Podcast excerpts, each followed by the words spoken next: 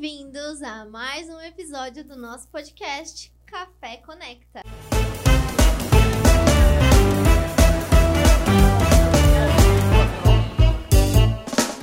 E hoje, mais um convidado que vai ser um sucesso esse episódio. Quem que a gente trouxe hoje, Rodrigo? Hoje eu brinco que é o convidado mais famoso que veio aqui, aqui até O agora. primeiro dos famosos, olha só. Todos têm uma importância, né? Foram Lógico. Ótimos episódios, mas hoje a gente vai falar Mas hoje é um é influencer, um né? influencer. É o primeiro influencer Olha só. pra, que, que tá vindo aqui no nosso podcast para explicar pra galera um pouco como que é essa carreira. Então, bem-vindo, Leandro Santos. E aí? Bem-vindo, muito obrigada aí por ter aceito o nosso convite. Que isso, eu que agradeço o convite, é um prazer estar aqui e com certeza vai ser um bate-papo muito legal. Tô muito ansioso. Ai, Legal. que bom, que bom. Legal. Apresenta o Leandro, assim, qual a história Ah. aí do Leandro? Qual o highlight principal pra gente Ah, eu- iniciar o nosso episódio? Eu, eu brinco que, lógico, a gente, o pessoal já ouviu que o Mário foi um dos caras que me levou para esse mundo da coquetelaria, né? Mas eu falo que os drinks que eu me inspiro a fazer, eu comecei a ver no Bebida Liberada. Olha aí. Olha só. Porque o Bebida Liberada, o leite tinha muito uma, um, um lance de fazer os drinks é, de um jeito simples para você fazer em casa, com às vezes com o que você tinha na geladeira, com os nomes X, Uhum. X mesmo. Aham. E, e eu falava, meu, que da hora, é isso que, é isso que eu quero fazer. Então é, eu até tomei bronca do Mário esses dias, porque eu tava gravando uns drinks. Ele, mano, para de pegar porra do gelo com a mão. Mas é dessa época. Então, assim. Freestyle, É, né? é, Não, total, vamos lá, na total. raça. E aí do Bebida Liberada, o cara virou campeão do primeiro reality show de coquetelaria do Brasil. Olha só. Parabéns, hein? Valeu, muito obrigado. Então é um spoiler, um spoiler do, da, Do que vamos Do que falar vamos nesse episódio. Mas é Isso. só para o pessoal entender um pouco mais. É, é um influenciador digital hoje. É, mais de 50 mil seguidores no Instagram, mais de 200 mil seguidores no Twitter. O Twitter bombado, a gente Uhum. estava falando disso antes. Então é um prazerzaço ter você aqui, de verdade. Que isso vai ser da hora. E pra mim, essa parada de seguidor não tem muita importância, não, na real, tá ligado? O- o- a vantagem, assim, uma das coisas legais que esses seguidores me promovem é trocar ideia com gente assim que nem vocês e frequentar esses Sim. lugares assim que a gente pode trocar uma ideia e expressar e contar a nossa história, tá ligado? Então, eu que me, eu, eu me sinto muito agradecido por estar aqui com vocês. Que demais, Leandro. Obrigada. É um prazer Isso. a gente poder te receber aqui, ouvir mais da sua história. Mas antes de tudo, vamos falar um pouco sobre o nosso patrocinador, né? Que eu tenho certeza que você também é um cliente da Bartender Store, gente. A maior loja de artigos de coquetelaria do Brasil. Então vale a pena dar uma conferida. Eles têm um aplicativo que é sensacional e vários artigos para quem tá aí inserido nesse meio, né, Rodrigo? Não só, não só os utensílios, né? Mas cursos, é, destilados, bebidas. Então, assim, tudo que você imagina, o Lê sabe, ele consome. Eu, eu vou falar pra vocês que eu criei o Instagram do da Bartender Store. Olha, Olha só. só. eu já trampei de Aqui, social media na Bartender A Store. gente sabe de todos os bastidores que acontecem. Então fica aí, né? O bastidor da Bartender Eu Store. não Foi sabia disso aí, não. Sério? Pode crer. legal. Já fiz um trampinho lá. Teve uma época que eu trabalhei lá, além de gravar os vídeos, fiz um trampo com o Mário. E, e, e foi justamente pra colocar a Bartender Store em- em- nas redes sociais. Que Ah, demais. Foi, foi bem legal. Então, se hoje tem 100 mil seguidores, o, o Não, começo não. da culpa é sua. Não, a culpa é dele mesmo. Eu só criei. Aí o que, o que ele postou foi responsabilidade dele mesmo. Que Legal. demais. E, gente, só pra lembrar, a Bartender Store é o nosso primeiro patrocinador e quem tiver interesse em apoiar o nosso projeto, estamos abertos aí em patrocínios, parcerias e tudo mais. Mas vamos começar esse episódio agora? Vamos, eu acho que todo mundo. Todo mundo te vê hoje, né? Uhum. Vê o Leandro, vê o campeão do bar aberto, influenciador. Mas sempre foi fácil assim? Nunca foi fácil, né? Nem hoje tá fácil, na real. Leandro, conta pra gente, assim, como que você começou, assim? Tá. Como que começou essa história aí de influenciador? É muito louco porque, assim, eu sou. A minha formação, eu sou técnico mecânico. Olha só. E na época eu, é, eu estudava engenharia de produção. Aham. Então, tipo, nada a ver com comunicação, com coquetelaria e tal. Só que eu trabalhava como inspetor veicular. E a filial que eu trabalhava, ela tinha muito pouco movimento e um computador com internet. Então eu ficava o dia inteiro visitando blogs, tá ligado? Eu ficava dando risada, blogs, isso em 2008. Aham. Jacaré Banguela, Chongas, Brog, os caras de miliano, miliano. E, E aí- não era tão comum ainda, né? Era bem no comecinho Eram lá, né? pouquíssimos blogs e, e eram, eram blogs de, de humor cotidiano, videozinhos Uhum. engraçados e tal. Então eu ah, gostava muito de, de, de acompanhar. E aí um belo dia, acho que final de 2008, eles começaram, o- os blogueiros começaram a falar sobre o Twitter, que era uma nova rede social, que tava todo mundo indo pra lá e Aham. tal. Falei, mano, vou pra lá também, vou ver o cara que é. E aí eu criei meu perfil lá, na época era Leandro Santos, sei lá. E aí cheguei, e aí galera, beleza? Uhul! E eu, tipo, não tinha seguidor, ninguém respondeu nada. Uhum. Aí eu, pô, por que, que eu vou usar isso? Aí de- desisti um pouco. Continuei visitando blogs, e aí, ah, no comecinho de 2009, começaram a falar sobre perfis fake no Twitter. Que eram fakes da Vitor Fazano, Hebe Camargo, Uhum. Nair Belo e tal. E foi uma parada legal porque, assim, foi quando foi a primeira vez que eu me dei conta do poder da internet, que é essa questão de qualquer um pode criar um conteúdo para a internet. A, questão se você vai ficar famoso ou não é outra questão, mas tipo, qualquer um pode criar qualquer coisa. E eu falei, cara, que da hora, porque o povo acompanha esses perfis sabendo que são perfis fake, mas gostam de ler o que essas pessoas estão escrevendo. Sim. E falei, vou fazer um desse. E na época eu ouvia muito Originais do Samba Uhum. que era o antigo grupo do Mussum. E, e aí eu, eu tava falando, mano, o que, que eu vou fazer? Vou fazer um perfil fake pra tirar uma onda e tal, pra brincar, mas de quem? E aí eu tava voltando pra casa ouvindo originais e eu falei, pô, Mussum era negão. Eu também sou. Mussum bebia. Eu também bebo. Mussum era engraçado. E eu bebo. Aí eu falei, mano, é isso que eu tenho que fazer, cara. Vou fazer um fake do Mussum. E aí foi engraçado porque, assim, na época, eu. A gente saía com os amigos do- da, da inspeção e tal. A gente ia pra bar de sexta-feira, ficava dando risada e tal. E eu fazia muita piadinha engraçada. Eu Uhum. sempre fui o. Não um engraçadão, mas um engraçadinho. Soltava umas tiradas boas e tal. E aí eu comecei a fazer essas piadinhas com o avatar do Mussum e usando o Mussunzês, que é o Cacildes, suco de cevades e tal. E isso chamou muita atenção da galera no Twitter. E aí, com, sei lá, seis meses, eu já tinha 30 mil seguidores. Nossa. Foi, foi um boom, assim, muito rápido. Só que não dava dinheiro. Não, não existia influenciador em 2009, Uhum. tá ligado? As marcas não, não tinham ainda essa visão de ganhar, de, de, de se aproveitar de perfis famosos para Uhum. divulgar os produtos. Então, eu só tinha seguidor, só dava risada com a galera e tal, ia em Era um hobby, né? é, era, era pra, pra dar risada mesmo. E aí, um belo dia, eu recebi uma DM de um seguidor. O cara falou: Ô, é, eu trabalho numa agência e a gente tem uma marca de bebida aqui, numa agência de publicidade, a gente tem uma marca aqui e a gente queria fazer um sorteio no seu perfil. Falei, mano, demorou. Vixe, vamos fazer, demorou, não sei o Isso quê. já era no Instagram. No Twitter. No Twitter, ainda? no Twitter. Eu nem tinha Instagram, eu acho que nem. Eu acho que o Instagram nem era famoso ainda na época que. Nossa, é, não, eu comi bola, né? Porque 2008, 2009 nem É, acho que o tinha, Instagram veio em era 2010. Facebook, É, né? tava, na, Isso. tava nascendo ainda. Sim. É. E aí o seguidor me chamou e falou assim: ó, a gente queria fazer um sorteio no seu perfil. Eu falei, demorou, vamos fazer, vixe, o que você quiser, é nós. Aí ele pegou e falou assim: ó, e a gente ainda vai te pagar 500 reais. Falei, o quê? Vocês vão me pagar? Falei, como assim vocês vão me pagar, cara?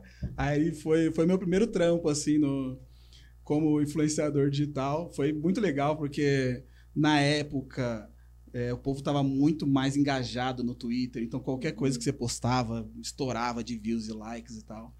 Então foi muito bom. E aí, a partir daí, eu comecei a ver o Twitter como uma ferramenta que eu também poder- poderia ganhar dinheiro. Só que é, eu ainda fazia inspeção e o Twitter era um passatempo que rendia um- alguma graninha ali. Uhum. Só que com o tempo as marcas começaram a entrar de verdade em redes sociais. E como eu já estava lá e já tinha muitos seguidores, foi um momento que muitas marcas me procuraram para fazer publicidade e tal. E aí chegou no momento que o Twitter estava atrapalhando a minha vida como inspe- com inspeção. Tipo, eu tinha que fazer um Uhum. tweet tal hora e tal hora eu tava fazendo um- uma inspeção num carro. Falei, ah, mano, não vai dar, eu vou ter que escolher. E aí eu falei, mano, vou largar tudo e vou investir em internet. Isso foi quando? Final de 2009. E, e aí, como que foi essa decisão, Leandro, de É. vou largar tudo e vou investir? Porque ainda não era, né, comum, né? É, é foi, foi muito. Foi um salto de fé, tá ligado? Porque Quantos, quantos você é louco você ouviu nessa época? né? foi, foi uma loucura, assim, tá ligado? Você Porque- apostou, né? Apostei. Porque não. Tava muito no começo, não tinha é, referências de influenciadores famosos na época e tal. E, e eu tava, eu tinha muito medo, porque em 2009 o, Face, o Orkut estava morrendo, que era o, o fim Sim. do Orkut. O Facebook estava crescendo, o Orkut estava morrendo. E eu pensava, mano, e se eu investir em Twitter e amanhã ele morrer que nem o Facebook? Tô Sim. fudido. Vou, vou ficar desempregado, sem dinheiro, sem nada. E aí eu, foi quando decidi criar o Bebida Liberada. Um blog. No... Ah, um blog. É, criei o blog Bebida Liberada, que. Porque na minha cabeça, assim, o blog só depende de mim mesmo, pra... eu só preciso pagar o servidor e hospedagem, e ele vai ficar online. Se não tiver Twitter, eu ainda vou ter o blog. E aproveitando o público que acompanhava o Mussum, que era eu fazia piada de bebida e birita e tal, eu falei, mano, vou falar sobre bebida. Só que eu não Uhum. tinha experiência nenhuma com bebida, com coquetelaria, tá ligado? E, e aí eu criei Bebida Liberada, em, ele foi pro ar em março de 2010 Uhum. tá no ar até hoje. É, mas ele, ele nasceu como um blog de bebida e humor. Era, um, era uma parada meio que uma extensão do que eu fazia no Twitter. Então, era mais de cinco posts por dia, muita coisa postava, muita piada, muito vídeo. E foi, foi, uma, foi uma escolha acertada, porque eu consegui também fazer muita publicidade com o blog. Aí Uhum. foi de 2010 a 2013, só blog e Twitter. Em 2013, eu tava trocando ideia com o Brog, sabe, Dona Maria Brog? Uhum. Eu tava trocando ideia com ele e ele já tava, ele tava começando com o canal dele no YouTube. Tá. De, de receitas e tal. E o Felipe Neto, o PC Siqueira já, tavam já, já, já eram famosos nessa época no YouTube. Falei, mano, preciso também ir pra essa rede. Porque eu não posso ficar só, num, só na parada. Sempre fui muito analítico, assim, de. Cara, preciso, se eu vou trabalhar com redes sociais, tem que estar em todas, Sim. tá ligado? E, inclusive, esse é, esse é um toque que eu dou, porque o, esses dias a gente viu que o Facebook caiu. Sim. Facebook, Instagram, WhatsApp. Mas a gente ficou Twitter, meio o perdido, O né? Leandro É. era o, o rei do Twitter. né? Pois é, a gente tem que estar sempre em todas as redes sociais, porque a gente não sabe o dia de amanhã. É sobre não colocar todos os seus ovos numa cesta só, né? É, a, a gente, quem não tá fazendo isso, viu que nessa semana é importante. É, teve muita gente desesperada aí, com com medo de ficar desempregado. Sim. E, e aí eu falei, mano, vou fazer, vou pro YouTube também. Só que eu não tinha nenhuma referência também do que fazer. Primeiro, que eu não tinha experiência nenhuma de coquetelaria. Eu eu era eu não fazia, não sabia fazer uma caipirinha real, tá ligado? Era ruim demais. A prim- A primeira caipirinha do primeiro vídeo inclusive foi muito ruim. E, e aí eu, eu, eu ficava nessa, falei, cara, o que, que eu vou fazer? Deixa eu ver o que já tem. Uhum. Aí eu joguei no YouTube lá coquetelaria, dicas de receita, e já tinha alguns alguns profissionais de coquetelaria foda que faziam. Tinha, tinha vídeo do Derivan, Uhum. Dr. Drinks, uma porrada de gente, e só mas eram caras profissionais. E aí, eu, ia e aí eu olhava os comentários dos vídeos e era tipo os caras xingando. Tipo, o cara falava, ah, você colocou 50 ml, na verdade é 45, você não sabe fazer nada. E eu, caramba, eu não sei, eu nem, nem, nem como eu vou medir 45 ml, meu Deus. E aí eu fiquei nessa, e passou um tempo, eu falei, mano, quer saber? Eu vou fazer os vídeos, só que eu já vou deixar bem claro desde o começo que eu não sei fazer. A ideia é, se eu conseguir fazer no vídeo, você consegue fazer aí na sua casa, porque ambos não sabemos nada. Que demais. E aí, e foi, e e foi essa a, a, a premissa do canal do YouTube. Tipo, ser a porta de entrada pra coquetelaria.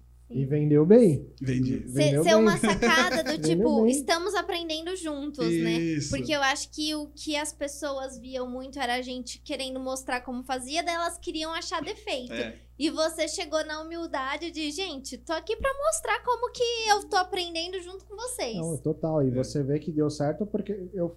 Lógico, deu certo porque deu certo, Sim. mas é o que eu falei. Me encorajava eu abrir a geladeira e, sei lá, ter X e Y, que você fala assim, nunca vai dar certo ficar, se misturar isso. Misturava, o pessoal falava, nossa, que legal. Pode que bom. dar, né? Aí você É. fala assim, é por causa do, do, do bebida liberada. Eu- eu- tudo é, depois depois do Bebida Liberada, depois desse momento, tudo que eu produzi pra internet foi pensando nisso, de tipo Uhum. ser a porta de entrada pra fazer o- qualquer coisa, tá ligado? Porque Uhum. A gente tem muito medo, tem muita gente que tem medo de, de fazer e dar errado, de, de estragar coisas e tal. E é bom você ver alguém é, te encorajando, é bom você ter alguém te encorajando, tá ligado? Eu- lógico também que eu não tô tirando o, a importância dos canais de profissionais e tal, porque Lógico. são ótimos, são, mano, eu, eu, eu a- assisto vários, aprendo muito, só que pra quem não sabe, pra quem não tem nada, às vezes fica muito difícil, até a linguagem, tá Total, ligado? total. Então, essa foi a ideia. Em 2013, eu criei o canal. E aí foi uma parada foda, porque assim, eu. vo- Você que já, vo- você já assistiu um vídeo, você viu que, tipo, é despojado, é engraçado e tal. Tinha dancinha. É, dança da comemoração. Dança da comemoração. tá. Eu bebia aí, "Dança- que delícia, dança da comemoração. Aí fazia a dancinha. Muito legal. Muito hora. E aí, só, que não era pra ser assim, era pra ser uma parada séria, tá ligado? Apesar Ah. de ser é, pra amadores, aí eu, eu- no começo eu comecei e falei, mano, vou fazer uma parada aqui sério. Vou lá, eu sou Mussum Live, vou ensinar uma receita. Só que eu moro no extremo leste de São Paulo, Jardim Sapopemba. E é, eu fui gravar na laje de casa num domingo. Então eu tava gravando, falava, então você vai cortar um limão, passava um carro tocando funk no último, tá, tu, tchá, tchá, tu, tu, tchá. Eu, caralho. Cortava. Então, você vai cortar o limão, não sei o quê. Aí o vizinho com a. Pré! Ai, meu Deus do céu. Foi começando a ficar nervoso. Então, aí você coloca a cachaça, aí começava o culto na igreja, que tem uma igreja do lado de Aham. casa.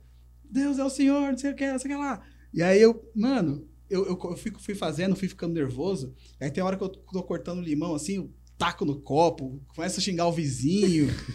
e, e aí, eu- quando eu terminei de gravar, eu falei, mano, não vou, não vai dar pra postar isso aqui. Não era o que eu queria fazer. Eu queria fazer um bagulho sério. Aí deixei lá. Aí passou uma, duas semanas, eu falei, deixa eu ver como tá, só antes, antes de deletar, deixa eu ver como ficou. Aí eu assisti e dei risada. Falei, cara, ficou engraçado até, vai. Vou, vou, vou postar e seja o que Deus quiser. E aí a galera gostou muito mais por ter essas intervenções do- dos vizinhos, do barulho, de ser bem caseirão mesmo. E foi muito, foi um sucesso, assim, tipo, esse primeiro vídeo.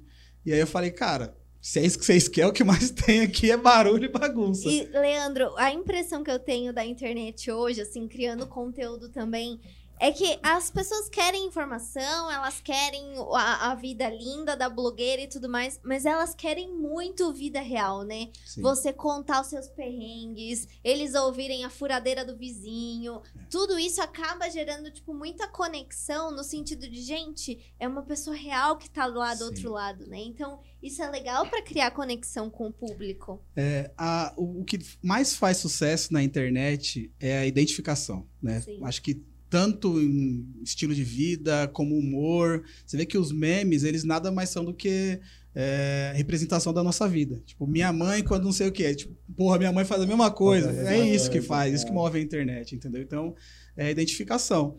E meu canal foi a mesma coisa. Em 2013 aconteceu isso, eu criei o canal, desde então eu vim postando. E aí, é, acho que foi em 2014 ou 2015, foi quando eu conheci o Mário da Bartender Store.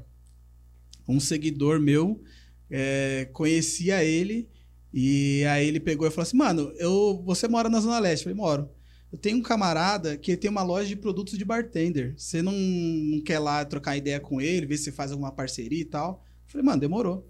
Cheguei lá, quando eu entrei na Bartender Store, falei, mano, eu tô na Disney, do, Tô na Disney. da, da coquetelaria. Você é louco, tinha de tudo. Eu falei, mano, e o Mário super gente boa. A gente ficou mó, mó tempão trocando ideia lá e tal. E, aí ele falou, mano, se você quiser gravar aqui, você pode vir.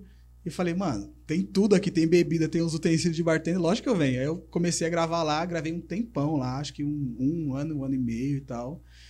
E foi um momento assim que eu aprendi muito, porque além do Mário, que é um super profissional, vários outros bartenders iam lá, Alex Mesquita, o Moisés Barros, muita gente. Então tive. Só nome grande. né? Nossa, foi uma, foi uma, uma escola assim inestimável, tá ligado? Eu aprendi muito, muito, muito lá. Pra E- fazer networking, né? Com Sim. outras pessoas e- da área. E Sim, tinha os cursos e o, a Bartender Store, o Marvel, sempre focaram em, tra- em- trazer o professor muito bom. É. Então, ele tá sem curso hoje, por causa da pandemia, mas quando tinha, era assim. Ah, era, tinha uma época que tava em alta mixologia molecular, Sim. né? Ele trazia o cara top da É. mixologia molecular, É. derivando, é, curso. Então, assim, só curso. Eu lembro que eu fui fazer barback para um curso que era de mixologia molecular. da hora. E, cê- e a sala lotada, a Sim. galera querendo. E é isso, é, o que ele falou. Demais, né? É só gente boa. É. Então, E foi muito legal porque até então eu ainda não tinha preparo nenhum, tá ligado? Tudo que eu Uhum. fazia era. Eu via na internet, testava em casa e fazia no vídeo. Depois da Bartender Store foi quando eu fiz, fiz curso de bartender, fiz curso de gin tônica, fiz curso, mu- muitos cursos na Bartender Store com o Mário. E aprendi demais e isso me preparou muito para o que vinha, né? Para Uhum. continuar com o canal, para para tudo na, na- com relação à coquetelaria. E aí foi, foi muito legal. E isso seguiu até 2020. Foi. 2020. Nossa. Em, em 2015 ainda, ah, eu tive a graça de encontrar a Dani Birita, que foi minha sócia no, no Bebida Liberada. Uhum. Ela era uma seguidora e ela tinha um blog também que chamava As Biritas. Uhum. E a gente ficou muito amigo e tal, e, e ela e eu tava já não tava conseguindo conciliar o canal do YouTube com o blog. uhum. Pra mim já tava o YouTube, porque eu sempre produzi tudo. Produzia, gravava, editava, pensava nas receitas, E publicava, dá um baita trabalho, né? Muito trabalho. O pessoal não imagina, mas essa parte da produção de conteúdo é muito trabalhosa, né? Porque Sim. você você tem o criativo de você pensar o que você vai fazer, o que você vai produzir.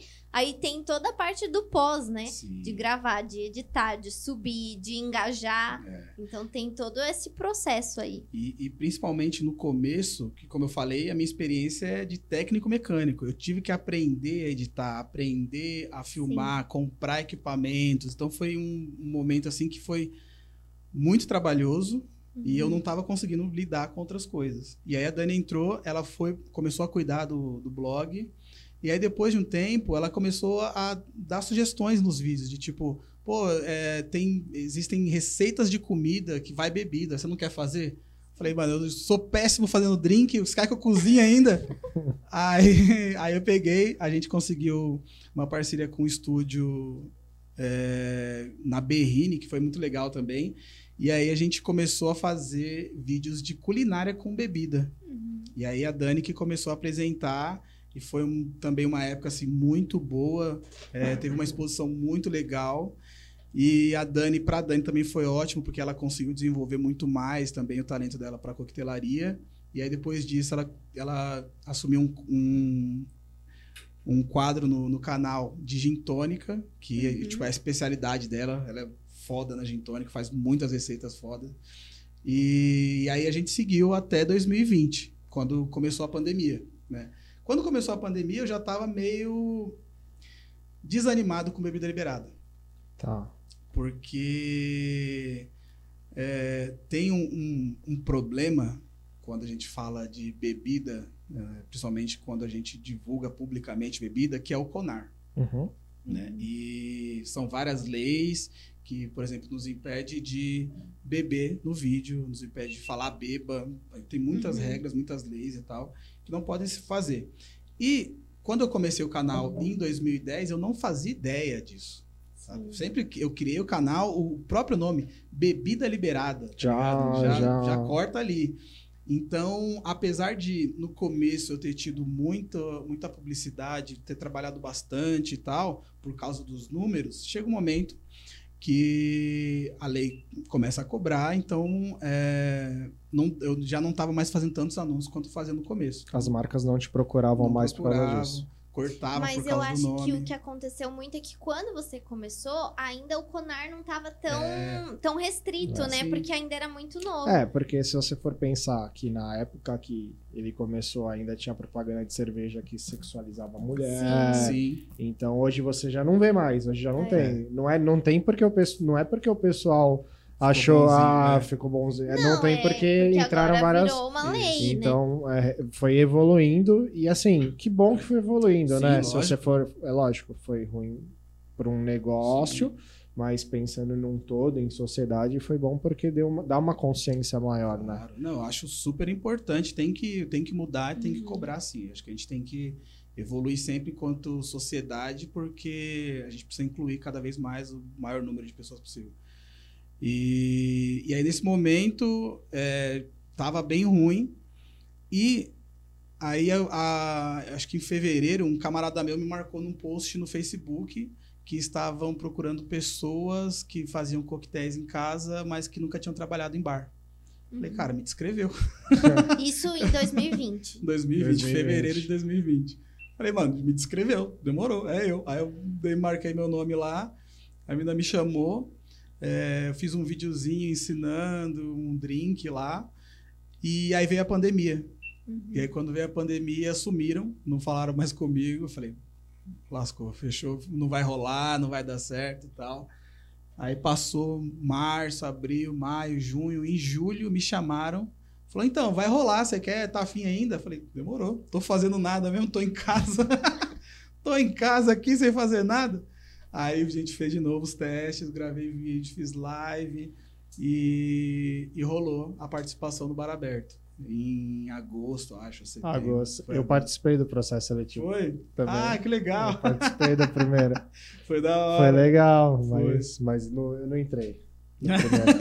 Mas a gente tem um spoiler Ah, aqui. Mas no, no primeiro eu não entrei, mas eu. Mas você sabe que quando. Quando lançou o programa eu vi você, eu falei, nossa, que da hora. Na hora eu peguei. Porque vocês já se conheciam pelo Mário, né? Na realidade, a gente tinha se encontrado umas duas, Sim. três vezes, É. mas assim, tipo, coisa Só trocar ideia. rápida. Só que eu sempre acompanhei. Aí quando saiu, eu falei até pro Mário, eu falei, Mário, os caras falam que não pode ir profissional no negócio. Vai o Leandro, que tipo, faz, já tem, tá acostumado e tal. Aí, eu, aí, tipo, lógico, não, não pode ir profissional. E, e por mais que. Não é que não, o bartender amador não quer dizer que é o cara que nunca fez nada, né? Sim. É o cara que nunca Que trabalhou não no bar. trabalha, né? É, não, e isso foi uma coisa que me cobraram bastante. Tipo, ah, o cara tem um canal há sete anos e vai entrar no bagulho de amador? Sim, porque é, eu fazia um drink para um vídeo por semana. Uhum. Um bartender, ele faz 20, 50 drinks uma À noite, noite, entendeu? sim. É, então coisa ele absurda. Tem cabimento, é, né? Então, a- a- o profissional ele é muito mais avançado. Eu faço um drink, por exemplo, várias vezes, eh, sei lá, de, de, de, de mil vídeos que eu tinha, 20 drinks eu sabia de cabeça. Porque eu fazia um uma vez, nunca mais ia fazer, porque eu não tinha necessidade. Sim. Aí eu, e, você faz o drink parando, pausando, É. com a receita às vezes na sua frente. Então, É, Então- é muito diferente, né? Não tem Sim, como a não gente tem como comparar, comparar. mas a gente vai falar mais aí É. como que é esse reality show. mas é, mas é, mas é legal esse ponto pra galera entender, né? Sim. Porque não que realmente o amador, porque na, logo eu, eu falo porque foi a primeira reação que eu tive. Eu falei, mas pô, o Lê tá- trabalha com isso. Não, o Lê trabalha com internet. É. É, é- esse é, essa é a Esse é expertise foco, dele. né? Ele não trabalha com, com bebidas, lógico. Os drinks são meios da, de, de, de conteúdo dele. Então, é, se a galera tem essa dúvida até hoje, tá esclarecida É. o porquê que ele entrou no bar aberto É. e o porquê ele não é um profissional da coquetelaria. E tanto que eu, quando eu cheguei no bar aberto, que me falaram, ah, você tem que fazer três drinks em 10 minutos. Fiquei pensando, falei, caralho, eu nunca pensei quanto tempo eu gasto pra fazer um drink. Sete anos de canal, velho. Tá aí a explicação de que sim, sabia. era um amador. É, eu não sabia, eu juro pra vocês. Eu, eu achei, eu tava falando até pra vocês em off, que quando eu fui chamado, falei, mano, vou estourar nesse programa, você é louco. Faço vídeo pra YouTube há sete anos, câmera é comigo mesmo, vou estar super de boa, super relaxado. Aí chegou no primeiro vídeo, que era tipo vídeo de apresentação, que tinha que fazer umas gracinhas com os produtos lá, com os utensílios. Que começou lá, eu comecei a ver gente chegando, um monte de câmera, 10 câmeras, 50 pessoas, microfone, todo mundo me olhando assim. Falei, meu Deus, o que, que eu tô fazendo aqui? Comecei a tremer, não conseguia fazer nada. Mas foi muito louco, foi uma experiência muito da hora. E, a, e aprendi muito no Bar Aberto, isso é louco. Que legal. É, foi uma experiência que mudou minha vida, assim, em vários aspectos. E, e como que foi, né, essa participação pra sua carreira? Cara, mudou, mudou tudo, né? Eu tava, como eu falei, eu tava pensando em parar com bebida liberada é, e participar do programa e ser o campeão foi foi sensacional, foi inexplicável, sabe? Porque a- apesar da gente é, do, do programa ter sido exibido e gravado durante a pandemia. Eu, depois que eu fui campeão, ainda, ainda continuei sem poder sair de casa para ir em bares e tal. Foi muito legal porque ele, ele mudou a maneira como eu era visto na internet. Tá. E era o que eu precisava. Né? Como Uhum. eu falei, eu estava meio que num nicho de bebida e humor e coisas que não Uhum. funcionam com publicidade e tal. E aí, a partir do momento que eu sou campeão, a galera começa a olhar e fala, tipo, ó, esse cara não é mais tão, tão bagunceiro assim, não. Olha, vamos olhar ele lá, vamos ver o que, que tá acontecendo. E aí eu aproveitei esse, esse, esse momento de, de, de, de hype, de entrevistas e o campeão, de coquetelaria e tal, para reformular a minha imagem. Comecei a trabalhar mais como Mussum Alive e, tem- e me desvinculei do Bebida Liberada. E tem dado bastante certo. Desde Uhum. então, tenho trabalhado muito mais, tenho feito muito mais coisas e renovei o, o tipo de conteúdo que eu produzo, né? Como Uhum. no Ele, começo era bem mais engraçadão, ele não pega mais o gelo com a mão. trair o movimento. Traiu o movimento. Agora ele utiliza os artigos É, da Bartender é. Store. Ah! Não pega mais o gelo com a mão. Não, no começo pegava gelo com a mão, misturava com o dedo. Era daquele jeito. Agora, Mas, mas a, nesse. Tipo, tudo tem o, o seu propósito, né? Acho que nesse começo, a minha ideia era mesmo mostrar que você conseguia fazer um drink em casa com qualquer coisa, né? Nos meus primeiros vídeos, eu não tinha uma coqueteleira, não tinha colher bailarina, não tinha nada. Eu pegava dois copos, batia. A primeira coqueteleira que eu tive foi um seguidor que me deu. Ai, Sabe essas-. Essas de plástico que tem kitzinho Uhum. e tal. Foi um seguidor que me mandou. Então, tipo, foi, foi assim que começou mesmo. Uhum. E, e, e- e eu me orgulho disso porque é uma parada que motivou muita gente a fazer. Motivou muita gente a começar e a escolher isso como profissão. Tem muitos seguidores que, eu, que me mandam mensagem dizendo que começaram a, a trabalhar com isso por causa dos meus vídeos. E tem gente que é, tipo, hoje muito mais foda. Eu entro no perfil da, da galera, uns drinkão lindo, tá ligado? Eu falo, caraca, que da hora, muito foda isso. Tem uma história uma vez, aconteceu comigo, eu foi um fim de ano, acho que 2017, 2018. Eu tava meio desanimado também no Bebida Liberada. Sempre fiquei muito desanimado com o Bebida Liberada. Mas eu sempre trabalhei, é, sempre gostei muito de fazer, mas eu, eu, o desânimo, desânimo vinha porque eu trabalhava muito mais do que eu ganhava. Tá. Uhum. Era muito mais esforço do que re- recompensa. A No gente moneti- tava É, conversando sobre disso. isso antes de subir, assim. É, Que é muito frustrante quando você trabalha muito Sim. e você ainda não vê a recompensa, É. né? Mas não, na, na época não monetizava, legal. Por quê? O que, que aconteceu? Então, por- porque nessa época de 2017, 18 foi quando começou a mudar essa, essa parada de, de, de as marcas começarem a falar um pouco mais sério sobre bebida, começarem a procurar outros tipos de perfis e tal. E aí eu comecei a sentir no bolso, né? Comecei a, a, a- a ver que não estava rolando tanto. E aí eu tava desanimadão, fim de ano, era véspera de Natal. E eu recebi uma. Um, um cara me adicionou no, no Facebook. E no Facebook, minha rede social, eu adiciono todo mundo. Eu não tenho problema, não. Não tem esse parada de amigo. Eu adiciono todo mundo e já era. E aí, quando eu adicionei, ele já me chamou na, na mensagem. Uhum. Pô, cara, que legal. Eu acompanho seu canal, sou seu fã e tal. Muito, pô, parabéns aí pelos conteúdos que você faz. Eu, pô, cara, brigadão, tamo junto.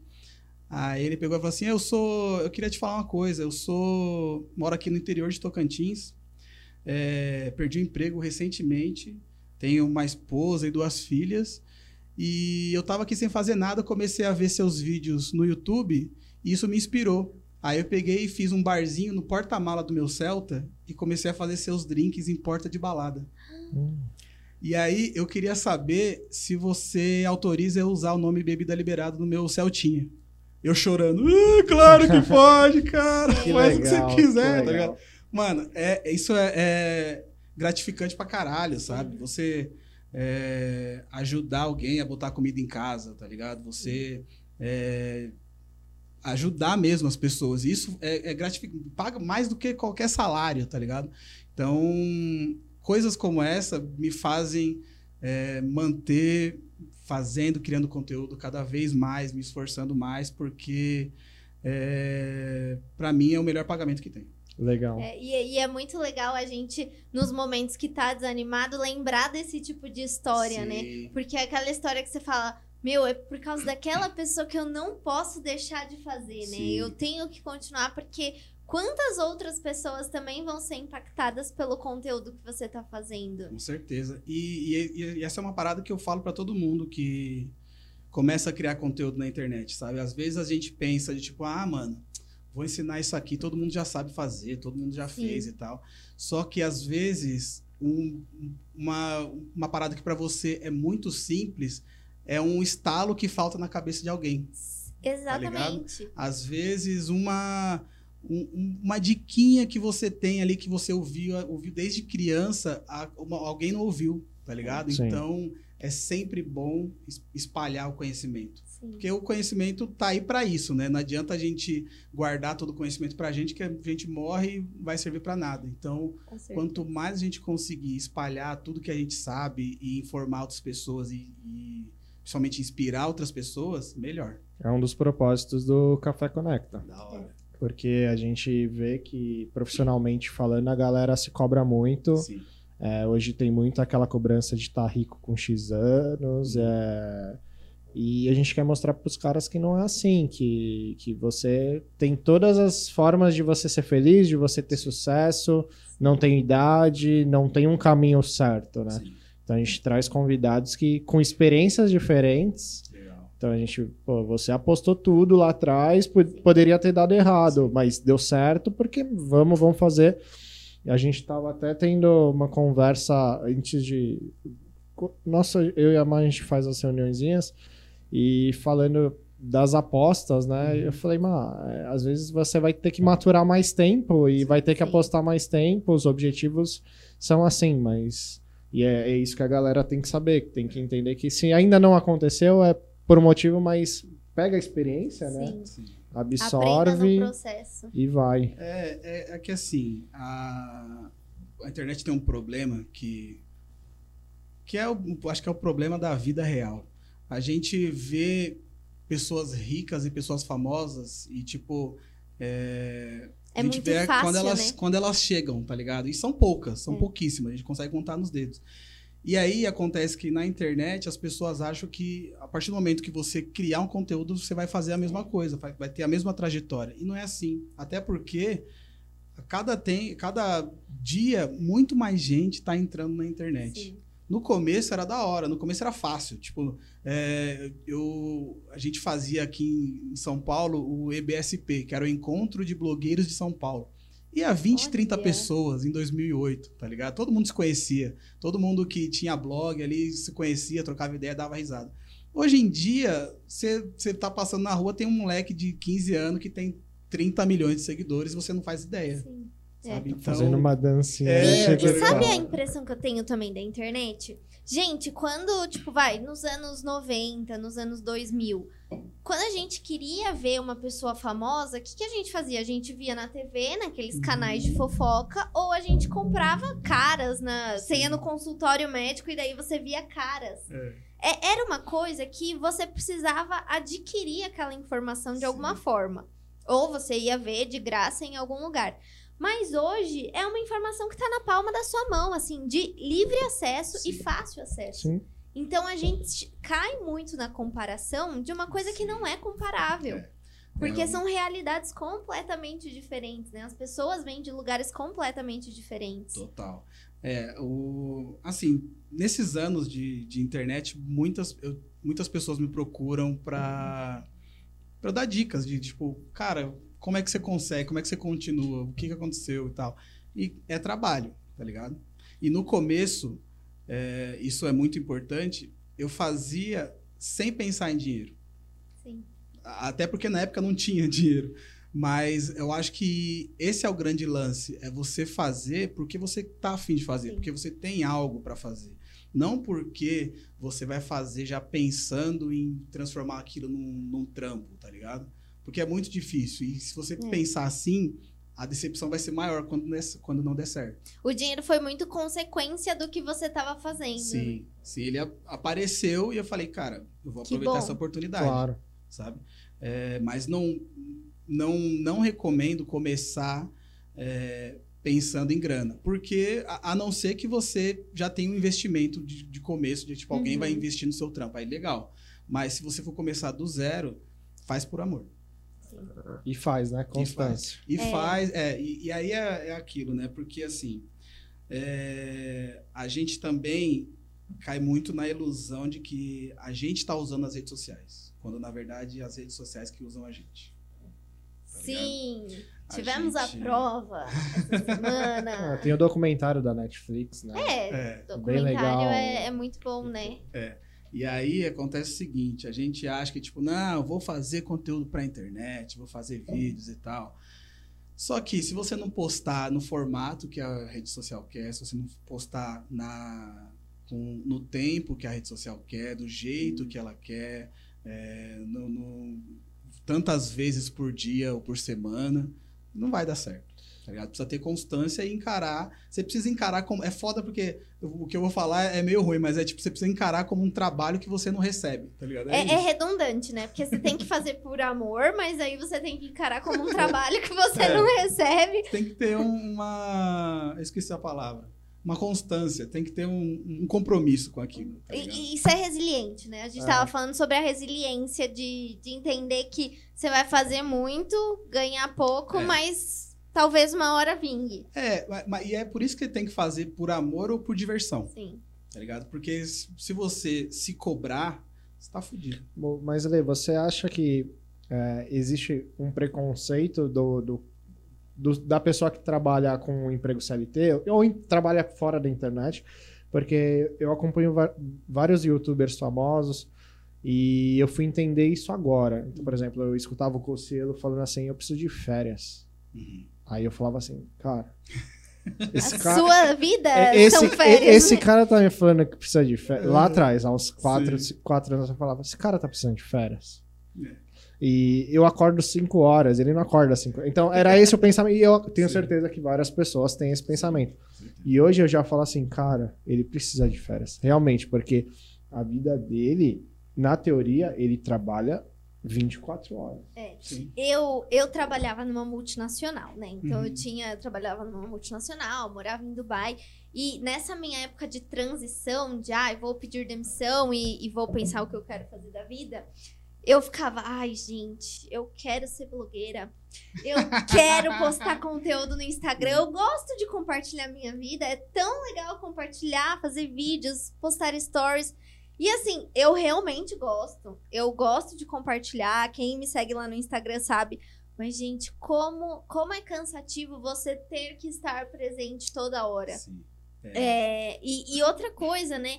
De, por exemplo, eu tenho um cliente de consultoria, né? De mentoria, de coaching. Gente, às vezes me mandam mensagem 10 horas da noite. E eu fico empolgadaça, cliente, vamos lá, 10 horas da noite, vamos responder aqui o cliente, que legal, né? Você não tem hora. Não Você tem. tá trabalhando 24 horas por dia. E eu imagino que com você também seja assim, né? Sim. E, e cai muito nisso, né? As pessoas veem, ah, nossa, blogueira, tá vivendo de Instagram. Gente, é um trabalho que os outros não imaginam. É muito trabalho. Eu nesses eu comecei em 2009 e nunca tirei férias. E só que também é, é muito complicado falar férias para trabalho quem trabalha com rede social, Sim. tá ligado? Porque imagina se é, eu, tô, eu produzo um vídeo por semana, conteúdo na, no Instagram todos os dias, Twitter todos os dias, E aí, ah, eu tô de férias, um mês sem postar nada.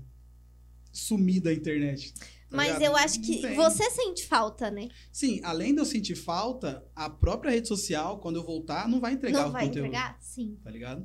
É, uma, é, é o que eu te falei, a gente não usa as redes sociais. Elas usam usam, a gente. é. É, é assim, no emprego CLT, você vai tirar férias, mas é o seu direito, né? É Por Sim. lei, você tem aquele direito de tirar férias. Você vai voltar, entre aspas, Uhum. vai estar tudo do mesmo jeito, as suas demandas, o seu trabalho. Mas na rede social acontece isso, né? Se você se dá o luxo de tirar férias, não vai ser a É. mesma coisa quando você volta. Não tem. Só que também, por outro lado, a gente tem, por exemplo, a vantagem de acordar a hora que a gente quer em, em determinados momentos, né? Lógico que a gente tem também compromissos. É, por exemplo, tem viagens, rola Sim. viagens, convites né, em eventos. E aí a gente tem é, uma, duas semanas, uma semana que a gente vai para algum lugar. Eu já tive oportunidade, por causa da internet, já fui para o México, Que demais. Fui pra Curaçao, viajei o Brasil e tal. E são esses momentos que a gente descansa e aproveita um pouco a vida. Uhum, Mas a gente não tem uma data fixa. sim. A gente não sabe, tem certeza que daqui um ano eu vou viajar para tal lugar. Mas agora vamos entrar em um ponto aí dessas viagens. Porque assim, elas são especiais, são oportunidades, é super legal, mas são viagens a trabalho, né? Sim, Porque eu viajei muito a trabalho e, de novo, né? Que glamour, nossa, tá lá no avião, vai nos Uhum. melhores restaurantes, ah, tá tirando foto. Mas, tem que gente. Ninguém vê o que você tá passando, os perrengues que você tá passando pra estar lá naquela viagem, É né? bem isso. A gente tem que se virar e você tá lá, beleza, mas você tem que produzir seu conteúdo, você tem que fazer sua parada. Você tá cansado, né? Mas tem lá o parceiro te cobrando, a empresa pedindo pra publicar. É, e é, e é ruim também a gente, quando a gente. E aí eu, eu acho que aí todo mundo que aparece em audiovisual, sei lá, um- alguém que apresenta qualquer programa e tal, porque você tem que estar bem sempre. Terminou Sim. com a namorada, você tem que dar risada e apresentar Sim. e fazer seu drink e dancinha da comemoração. Seu parente morreu, você vai ter que fazer, tá ligado? Você não pode parar. Mas aí também é, todo profissional é assim. Só que se você trabalha num, se você faz inspeção veicular, você pode chorar olhando o motor do carro, tá ligado? Sim. Na câmera você não pode chorar. Então é, é, é bem complicado. Mas também é- é- é- são escolhas que a gente faz. Ônus e bônus de todas as escolhas. Sim, sim, vale a pena e eu tô aí até hoje. Então, pra mim ainda tá valendo a pena. Quando parar de valer a pena, eu paro. E graças a Deus eu descobri é, esse ano a terapia. Tem me Uhum. ajudado bastante. Graças a Deus, muito bom. Inclusive, um beijo, Bia. Tamo junto. É importantíssimo. Eu falo que se todo mundo pudesse, Nossa. tinha que fazer terapia. Com certeza. Bom demais, bom Tinha demais. que fazer. Muito bom. E você faz alguma programação? É, como que você como que funciona essa sua rotina? Ou você vai fazendo? Explica um pouco pra galera como que como que é, né? Que não é só pegar, abrir, postar no dia. É, a, quando, eu, quando eu postava mais no Bebida Liberada, eu era muito mais responsável, muito mais metódico, sabe? Eu fazia, a gente tinha um compromisso de postar dois vídeos por semana, três vídeos por semana, sei lá. E aí a Dani vinha para São Paulo, a gente gravava, que a Dani é de Ribeirão, então ela vinha, a gente gravava cinco, seis vídeos, e aí eu editava tudo, a gente postava duas vezes por semana. Agora, é, eu tô meio, meio safado, assim. Não tô mais postando tanto, não. Por causa, porque assim, é, eu tô tentando entender ainda aonde eu vou compartilhar esse conteúdo. Uhum. Porque eu não sei mais se vale a pena ser compartilhado no YouTube, se o Instagram tá, tá, tá dando mais números, onde as marcas estão investindo mais. Uhum. Então, eu estou meio que fazendo essa análise e tentando entender o formato melhor. Provavelmente, eu vou produzir muito mais agora vídeos curtos, Uhum. de 30 segundos, um minuto, para as redes sociais. E aí, só que, só que também é aquilo. É, pro Instagram, tipo, sei lá, pro YouTube eu postava um vídeo por semana, dois vídeos por semana. Pro Instagram, o ideal seria eu postar duas receitas por dia, Caramba. tá ligado? Uhum. É isso que faz o perfil crescer. Quanto mais você postar, melhor. Só Sim. que haja drink, haja bebida, haja edição, haja trabalho para fazer tudo sozinho. Não sabe? tem braço, né? Não tem, braço Não- não- fazer A conta tudo. não fecha, né? Ligado? É. Então, é uma, é uma coisa que quanto mais curto, mais, mais quantidade você tem que fazer. Então, é, chega um momento que a gente tem que pensar o que vale a pena fazer. E eu tô tentando entender a melhor forma que eu não me desgaste tanto, que dê para eu criar meu conteúdo, que dê para satisfazer as pessoas que me acompanham e, E que seja sustentável pra você. e que seja sustentável. É, a gente vê muito, né, que empresa tem o planejamento estratégico, né? Muitas empresas elas fazem, né, anual, a cada cinco anos.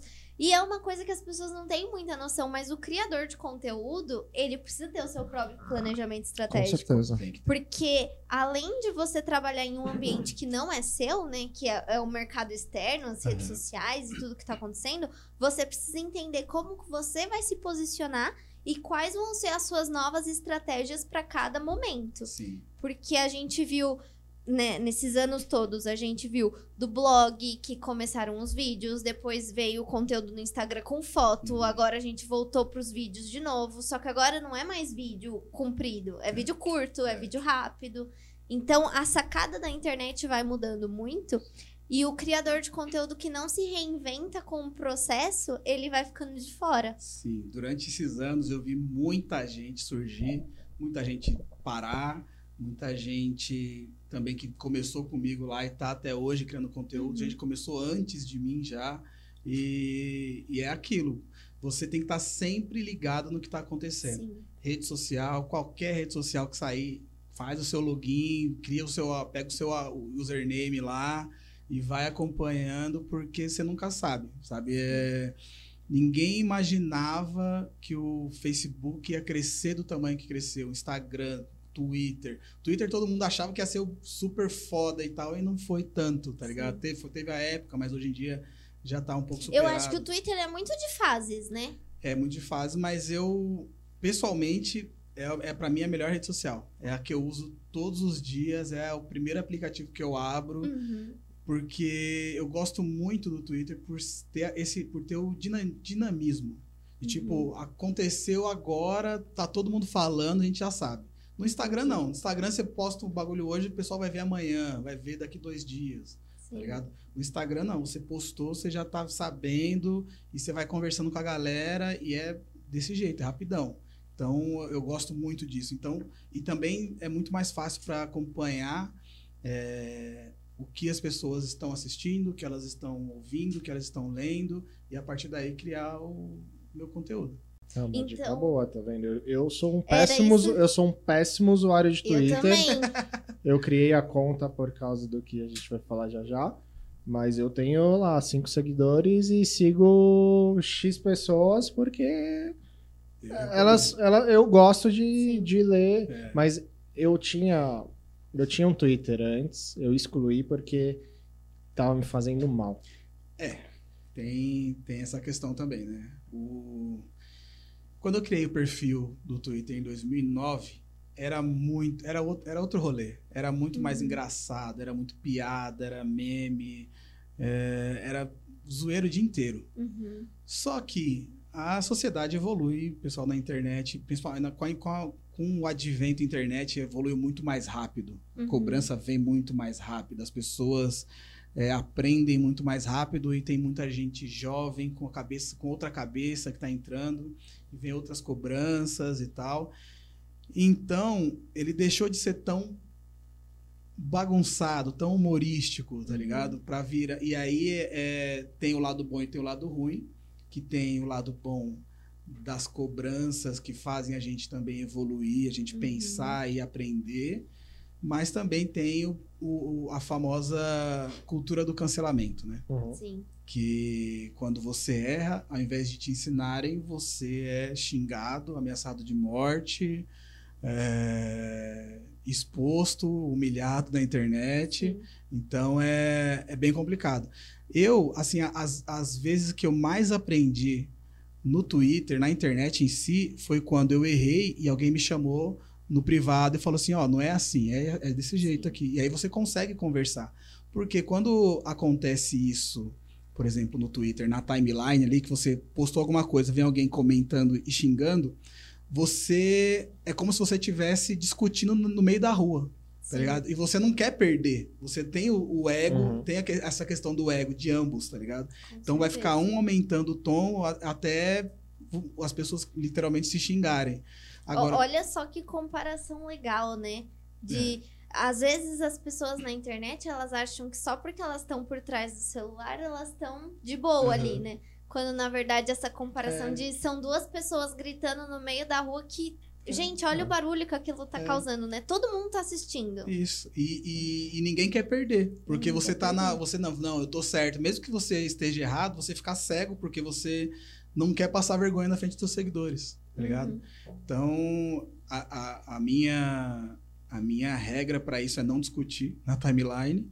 E eu deixo minha DM sempre aberta para que as pessoas possam me chamar para a gente conversar.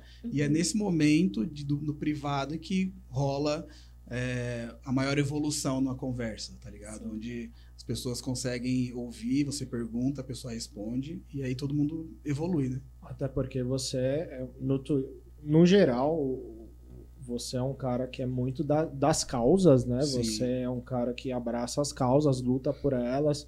A gente nem falou na introdução, mas ele é um dos apresentadores do Quebrada, Quebrada Pod, né? Isso.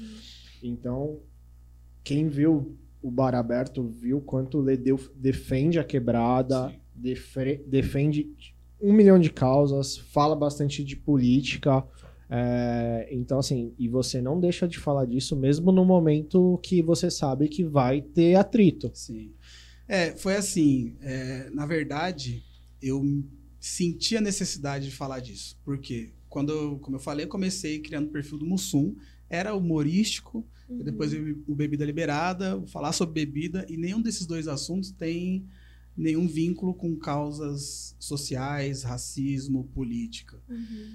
Só que é, por trás disso tem o ser humano, tá ligado?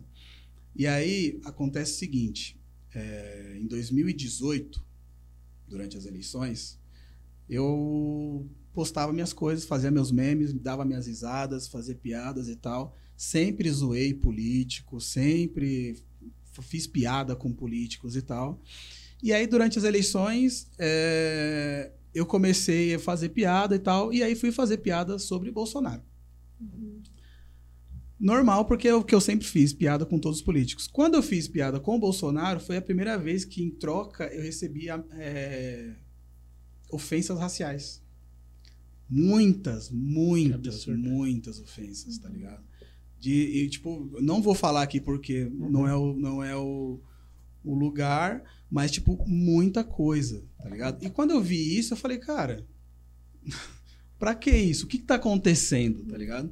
E assim, eu, eu moro na, na minha casa, na minha casa onde eu, onde eu moro, eu já tô lá mais de 30 anos. Uhum. E é periferia, é, é quebrada de, de- de- de- da Zona Leste e tal. Cresci ouvindo rap, lendo muito sobre movimentos negros. Nunca tinha falado nada na internet porque não tinha, não tinha necessidade. Porque meu, eu tava lá para dar risada e fazer drinks. E aí, né, quando, quando isso aconteceu, eu falei, cara, eu não posso deixar isso passar, tá ligado? Porque tem muita gente que me acompanha e eu não posso ficar quieto diante dessas paradas, mano. E aí, cada vez, quanto mais me xingavam, mais eu batia de frente, mais eu, mais eu falava sobre, mais eu, eu, eu denunciava, Uhum. mais eu, eu, falava, eu falava as coisas que eu sabia, as coisas que eu aprendia, então, durante tudo, todo esse processo. E chegou um momento que o Twitter, para mim, virou essa rede social em que o, o, o Mussum Alive não tá fazendo drinks e não tá fazendo piada, tá ligado? Eu Uhum. falo muito mais sério, falo muito mais sobre política, sobre ativismo, sobre movimentos, é, movimento negro e, e defendo várias causas lá porque eu entendi que é a necessidade, sabe? É, é, um, é um bagulho muito louco porque, assim, é, eu achava, na ilusão da minha cabeça de trabalhar com internet e viver dentro de casa e não ter essa vivência mais, que a gente não tava num período tão grave, Uhum. tá ligado? Eu pensava que, tipo, mano, o Brasil tem seus problemas, mas o Brasil é o país do futebol. O Brasil é, é um país legal, o Brasil é, Deus é brasileiro, tá ligado? Sim. Só que não é, não, mano. Não é, tá, sabe? Tem problemas demais. Tem muita gente é, é, com pensamento de, de 100 anos atrás, tá ligado? Sim. Tem gente pedindo monarquia, tem gente pedindo. Ah, dizendo não. que a terra é plana, tá ligado? É uns bagulho assim, mano. Não, é uma. E assim, é, já para deixar bem claro quem tá assistindo, a gente não, não defende. uma- não, def- não defende lado. Só que se tiver que criticar, a gente vai criticar. Então, o que for contra qualquer direito humano, civil e qualquer coisa do tipo vai ser criticada porque é, os pontos aqui são de, de evolução. Então, o que o Lê tá falando, se, se, se você é uma dessas pessoas que, que faz esses pedidos, essas coisas, Uhum. quer voltar, nem precisa escutar a gente. É, é, né? A gente fa- fala isso porque É. a gente quer a evolução da sociedade. Então, é, acho que é, é, até peço desculpa pra galera, mas é, é um fato, porque não, volto a falar, não é política, são valores. É, é Então, muito isso, vai muito além de esquerda e direita, tá ligado? Isso, E é 100%. lembrar que é ser humano, né? A gente não tá Sim. falando de lados, mas a gente tá falando de cada ser humano é único, né? A gente precisa defender o ser humano por si só. Com certeza. Independente de quem é, de como é, de qual raça é. Então, isso que importa, É né? isso. É a Isso. gente tratar todo mundo com respeito e igualdade. Acho que Ah. esse que é o ponto principal. É, Com certeza. Aqui É o, o respeito acima de tudo, né? Sim. Então, é, e aí eu me vi com essa necessidade de falar muito mais sobre isso, de porque a- aí eu caio naquilo que eu falei, que às vezes o que é básico pra gente, tem muita gente que não faz ideia, Uhum. tá ligado? Então, é, isso também me ajudou a chegar em outras pessoas que eu jamais imaginaria Imaginava. tá ligado? É, até ídolos meus, tipo, se, se conectaram com as coisas que eu Uhum. publicava. Então, tive a oportunidade, assim, de ser seguido por muitas pessoas que eu admirava. Uhum. Que eu nunca imaginei que eu teria a oportunidade de trocar ideia, tá ligado? Então, Pode falar nomes? Pô. Pô, fala nomes, né? eu já... Então. Não, eu acho melhor não, gente. Ah, ah, não, mas tem Não, outros assim, nomes. não, eu, assim, eu, hoje em dia, quem me, o, o- eu sou seguido pelo Emicida, Ah. Marcelo D2 me acompanha, eu- inclusive o D2 eu já, já, já tive a oportunidade de trocar ideia com ele no podcast. Legal. que Foi legal. muito, nossa, gente boa demais, sabe? É, o Fiote, irmão do Emicida, Rael, Edi Rock, já troquei ideia com ele, Pericles, nossa, Pericles é sensacional. E é legal ver o reconhecimento, né? Demais. Não, não só o reconhecimento, mas ver pessoas que não eram acessíveis, que Sim. estavam assim tão longe. e, Nossa, elas me notam de alguma forma, né? Sim. Não, é muito louco. Tipo, é, eu digo que o, o Quebrada Pod é um lugar onde eu realizo sonhos, tá ligado? Porque eu troco ideia com os caras e, tipo, eles estão lá e super gente boas, a gente trocando uma ideia legal. E aí teve uma, uma vez que no, numa live do Pericles, Uhum. ele tava lá é, cantando lá, acabou a música, falou, ô, salve pro Mussum a live aí, acompanha. Eu falei, Ah, demais. Estourei, né? Estourei, mano. Direto. E assim, é legal porque eu tenho é, um contato com a produtora do Pericles, né? Uhum. E aí, sempre que ele vai lançar alguma música nova, ele faz um videozinho e fala: E aí, Mussum Live, vou lançar um álbum lá, música não sei o quê. É, porra, é, Que demais. é um calorzinho no coração bom demais.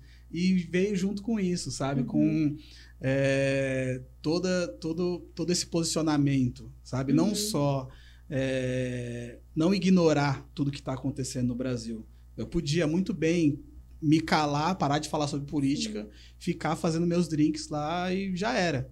Uhum. Só que eu, eu optei por seguir o que eu achava certo. E isso também me custou muitos seguidores Uhum. sabe? Muitos, muitos seguidores, muita denúncia. É, o povo se juntava para denunciar meu perfil, ficava 24 horas fora porque tinha denúncia do O nada. famoso shadow ban, né? É. Que todo mundo passa por isso que Sim. tá na internet. É complicado. E, e aí eu falei, mano, eu vou continuar. Eu prefiro voltar a fazer inspeção veicular do que ficar calado diante dessas paradas. Tá? E, e lá no Quebrada Pod, assim, qual que é o foco, assim, de vocês? Tá. O Quebrada Pod, ele nasceu em 2019. Depois que eu comecei a falar sobre é, me posicionar sobre movimentos e tal, Uhum. eu, eu sentia que eu precisava falar mais sobre isso. Uhum. E assim, eu sempre ouvi podcast. Sempre fui muito fã de podcast. Em 2000 e... Antes do, antes do Mussum Live, eu, eu juntei uma grana no meu trampo e consegui comprar um iPod. Uhum. E aí tinha a opção podcast. Eu falei, o que, que é podcast, cara? Nossa, é bem Nossa, antigo, é né? É. né? Pra que, que é essa, essa função aqui? O que, que é podcast? E eu sou muito curioso. E aí eu comecei a pesquisar o que era e tinha pouquíssimos podcasts na época.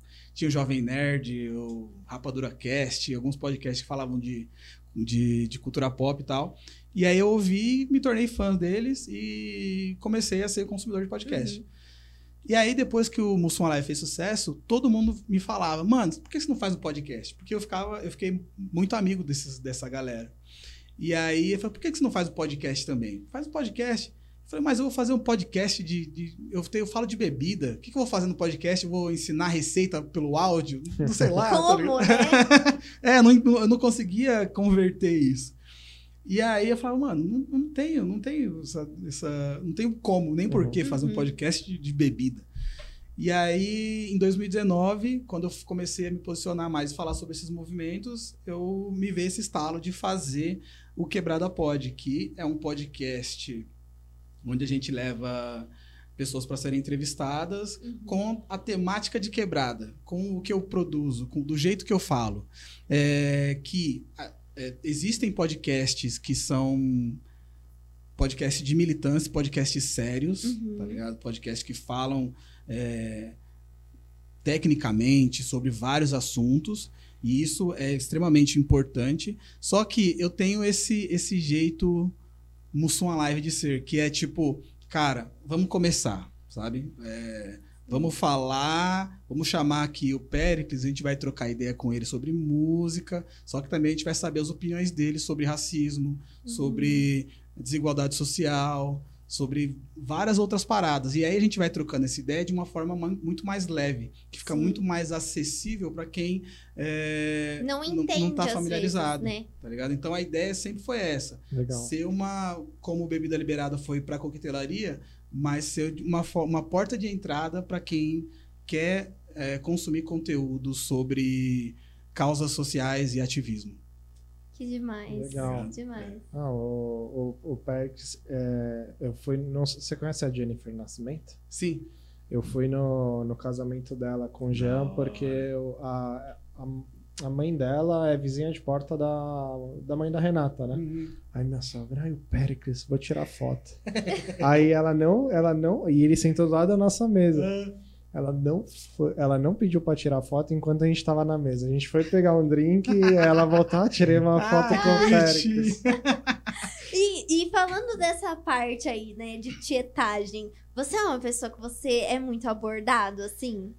Como Cara- que você se sente quando isso acontece? Ah, eu fico feliz pra caralho, assim, sabe? Eu gosto pra caralho. É bom, é, durante a pandemia não rolou, né? É, É, mas- infelizmente. Mas antes disso, é, não é uma coisa de, tipo, andar na rua e não, não poder andar, tá ligado? Uhum. Às vezes eu tô em, em lugares assim, shopping, por exemplo, sempre tem algum seguidor que me reconhece. E aí a gente- a para, troca ideia, fico muito feliz. Eu quero saber, tipo, tá, você me conhece da onde? Do Uhum. YouTube, do Instagram, como é que é e tal. A gente tira foto, dá risada, eu sigo de volta. É, Ai, é mó da hora. Eu, eu, eu me divirto, porque é uma parada que, assim, eu tenho muitos ídolos. Então, eu. Não tem como eu ser cuzão com uma pessoa que a- admira o meu trabalho, tá ligado? Sim. Por mais que eu não tenha tempo, eu vou arrumar tempo, porque é, é alguém que se interessa pelo que eu falo, pelo que eu faço. Então, o mínimo que eu tenho que fazer é tratar que nem um rei, tá ligado? Se eu pudesse Sim. pagar cerveja pra todo mundo, eu pagava. É uma pessoa que tá te prestigiando, né? É, é, e tem, e tem gente, e é legal porque assim, é, tem gente que chega nervosa, né? Tipo, fica assim, ai, o som live, tira uma foto comigo. Que É aqui, eu abraço, faço graça, é mó da hora, eu dou, eu me divirto bastante, assim, é, é gratificante demais. Aí a gente. Aí eu vou soltar o spoiler do programa que ele participou a primeira temporada. Eu participei da segunda temporada. É, cara. Então, já é dia, a gente tá gravando. é, então já lançou. Lançou agora, dia 14 né, de outubro. E o Leandro foi no primeiro episódio, nesse que passou. Sim. a- quando você chegou, a galera ficou maluca, né? foi, foi engraçado porque é, era, era pra ser mais surpresa, mas aí me colocaram lá no, no café da manhã e todo mundo passou e me viu. Foi engraçado, a mina que tava comigo, ela ficou meio chateada, porque, pô, não era pra ninguém te ver. Mas foi muito legal. Participar do primeiro episódio foi gratificante demais, né? É, ganhar a primeira temporada e ser chamado a participar da segunda como jurado técnico, pra mim foi um- meio que um ciclo que se fechou, sabe? Legal. Então, foi muito legal. E, e além disso, chegar lá foi, foi uma parada muito louca, porque assim, na primeira temporada, eu era um participante, tipo, como todos os outros. Quando eu cheguei lá na segunda temporada, que todo mundo me conhecia, porque eu tinha participado da primeira, eu falei, caralho, é verdade, todo mundo me conhece. o pessoal sabe quem eu sou. Às vezes a gente não tem noção, né, de que É. as pessoas vão saber quem você é. Então É. isso é legal. Foi muito legal, gente, muita gente linda, sabe? Uma coisa que eu gosto muito do projeto Bar Aberto é a diversidade. Total. No- na primeira temporada foi sensacional, acho que eram cinco pessoas pretas e cinco pessoas brancas, homem trans, mulher trans, Uhum. várias, sabe, uma diversidade muito grande e isso para um reality show é, é muito importante, sabe? Eu, eu não, não lembro de ter visto um outro reality show com tanta diversidade Sim. quanto o Bar Aberto e eu tenho um puto orgulho. Eu sempre falei desde o, desde antes de, de, de, de ganhar, eu falava, mano, só de estar aqui para mim já é um prêmio. De, de participar de um programa com uma diversidade dessa, sabe? Aí, e manteve. Na segunda temporada manteve a mesma linha: homem trans, mulher trans, pretos, brancos e, e, e, assim, uma união. É.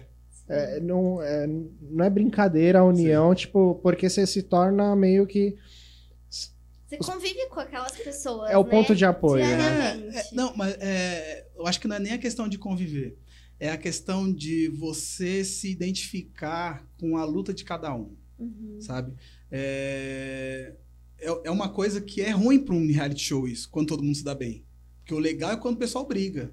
Quando tem aquela rixa, adversários e tal. Nesse reality show, todo mundo se, se ama, todo mundo se adora. Então, tá, é, chegaram na final, era eu, chegou na final eu e a Natiaga. Todo mundo querendo, e aí, vai ganhar, vai ganhar, não sei o quê. Eu falava, cara, se eu perder pra Natiaga, eu tô feliz do mesmo jeito, tá ligado? Porque a Uhum. Nath é maravilhosa, sensacional. Eu amo, amo mesmo a Natiaga, maravilhosa. Então, se eu perdesse ali, eu tava feliz do mesmo jeito. Eu tava curtindo. Então, é, pro reality show é ruim, mas pra pra quem acompanha as histórias e as, o que cada um defende, é maravilhoso. É maravilhosa, experiência única. E, e como que você acha que. Com quais palavras você resumiria essa experiência de ter participado do reality show para sua carreira como influenciador? Como que foi? Foi, foi transformador. Foi uma parada que mudou minha vida. Mudou totalmente, sabe? E olha que eu ainda nem viajei ainda. Vai, vai rolar a viagem, vem ah, aí. porque o prêmio foi a viagem? É, É, E Vai. qual que é a viagem? Pode falar? pode falar. a, a- eu não sei se a- acho que a dessa, dessa temporada acho que é a é mesma. igual, é a mesma. É uma viagem para conhecer a destilaria de Beefeater, Chivas, Ballantines e Beefeater. E? Absolute. Absolute, é, falei. Absolute, Beefeater, Ballantines e Chivas. É a viagem para Escócia, Londres e Suécia. Nossa, que top! O ganhador. E o legal é que o ganhador dessa temporada Uhum. que começou agora quinta-feira vai junto com Vai ele. comigo por causa da Que pandemia. bom, causa da pandemia. Vai ser legal, vocês vão Vai se ser, divertir é. juntos. Que legal. Vai ser muito legal. Espero que seja o mais rápido possível. Já tem um ano que eu tô esperando. Vai chegar, vai, vai, chegar. Vai, graças a Deus E- vai chegar. E, me, e como que você lidou com o programa? Porque assim, eu, eu posso falar do primeiro episódio, Uhum. não posso falar do, do restante. Então assim, porque você foi um... Você esteve no... no todo mundo que participou agora vai gostar dessa pergunta. Porque os, os caras falaram disso, o pessoal falou disso. Porque você lidou como um participante, Uhum. você teve a pressão, os drinks, eu não sei quantos, não lembro, três drinks Sim. em 10 minutos, Isso. certo? E você tinha os jurados técnicos falando com você, o Márcio, Uhum. que o Márcio tem um coração, um dos maiores corações que, que eu conheci. Mas ali no programa É outra ele- parada. É outra parada. E como que foi pra você lidar com isso? E aí você chega na no primeiro episódio como um jurado técnico e sendo duro. Sim. É, foi, foi, foi meio louco, assim. Primeiro que, acho que falando sobre a minha jornada no, na primeira temporada, foi muito louco porque eu imaginava que seria algo parecido como um Masterchef de drinks. Sabe, pra quem assistiu Masterchef, é um reality show de, coquetel, de, de, de- de culinária e tal. E eu falei, mano, acho que é mais, mais ou menos Uhum. isso. Só que quando eu penso em Masterchef, eu penso em, no- no- na galera fazendo shrub de manga, redução de não sei o que lá e tal. Uma parada mais. é, não gosto de usar muito essa palavra gourmet, mas tipo, mais. é, mais refinada, certo? Que é totalmente diferente do que eu produzo no Bebida Liberada. Produzia. Bebida Liberada era pegar o gelo com a mão, mexer o drink com o dedo e já era. E os nomes dos drinks. E os nomes dos drinks. Sensacionais. E aí, quando eu cheguei no bar aberto, eu falei, cara, eu vou. Será que eu deixo de ser quem eu sou e começo a tentar ser um pouco mais gourmet? Uhum. E aí, no primeiro episódio, eu tinha que fazer um Old Fashion, que era um drink clássico, já que já existe. Então não tinha tanto problema, era uma receita que já é conhecida. Então fiz a receita, não fiquei entre os melhores nem entre os piores, mas passei. No segundo episódio, eu tinha já que fazer uma criação. E aí eu falei, mano, vou tentar ser mais gourmet.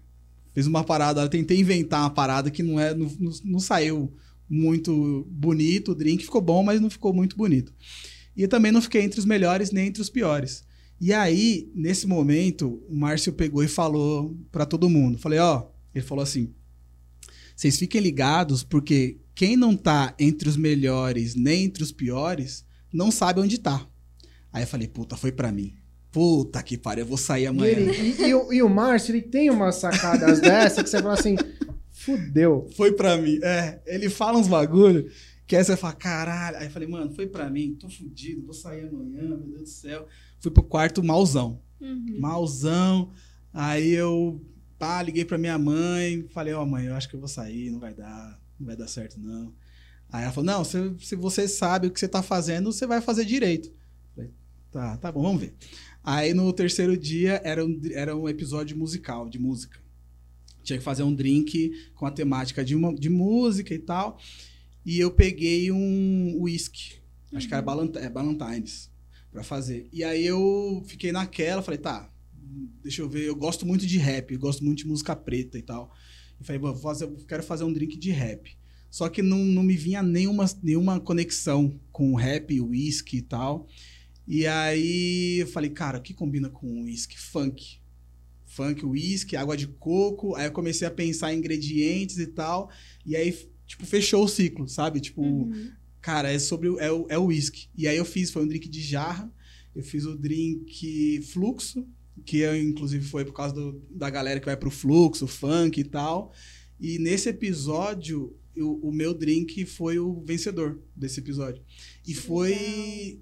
Foi. E foi. E eu, e eu coloquei é, o que eu tinha de mim naquele drink, tá ligado? Eu Foi a não- sua essência, a né? minha essência. E aí, quando eu vi que deu certo, eu falei, ah, mano, é isso, cara. Eu tenho que ser o mesmo, sabe? Eu tenho que manter a minha essência e ser o que eu sou. E, e aí, isso em tudo, né? Na verdade, é em tudo na, na, na vida a gente tem que Sim. ter a nossa essência. Sim. E aí, a partir desse episódio, é quando eu começo a dar o nome de Quebrada Fresh, Favela Vive, nos drinks, Uhum. assim, e fazer tudo com essa temática, levando quem eu sou.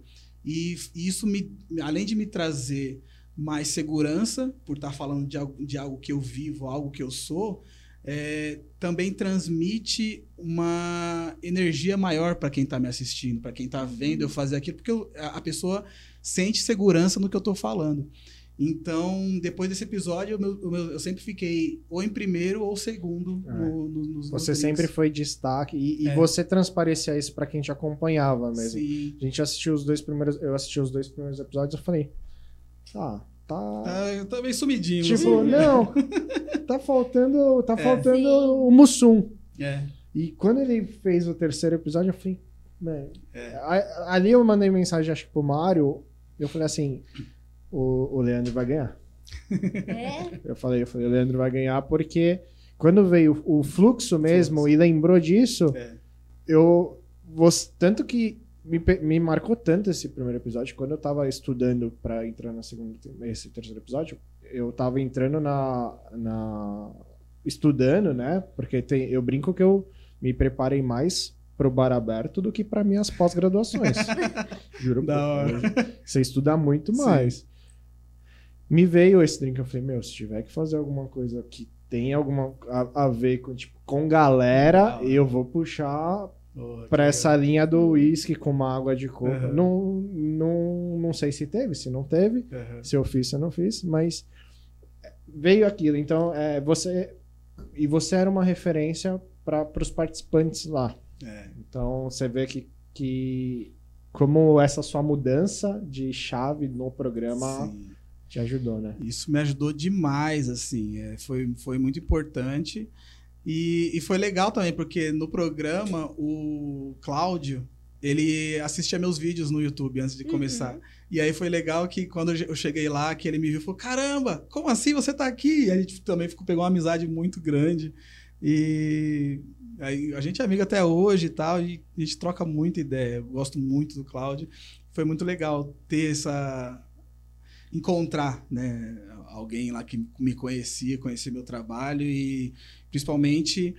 é, acho que disputar com ele, assim, sabe? É muito Sim. bom, é muito gratificante. Ele chegou na final também, sabe? Uhum. Então é da hora. Eu fico muito, muito feliz. E o, o Cláudio, ele era um, um, um cara que você olhava e você falava assim. Nos primeiros episódios, você falava, não, não vai chegar. É. Não, mas é, mas, ele, mas isso é bom, porque ele É. evoluiu muito, Sim. assim. A evolução dele acho que foi a maior do programa. Sim, com certeza. E, e quando você vê ele na final, você fala assim, É. que da hora. E foi legal. da hora, e é da hora que assim, acho que, não sei se o pessoal que tava assistindo percebeu, mas ele ficava muito nervoso na hora da eliminação. E, e, tipo, ele ficava pálido e, e o olho dele ficava batendo, e às vezes ele balançava assim, ele parecia que ia desmaiar. Aí, às vezes, quando eu tava atrás dele, eu sempre ficava com a mãozinha assim. não cai não, cai não. Ficava falando. Mas é.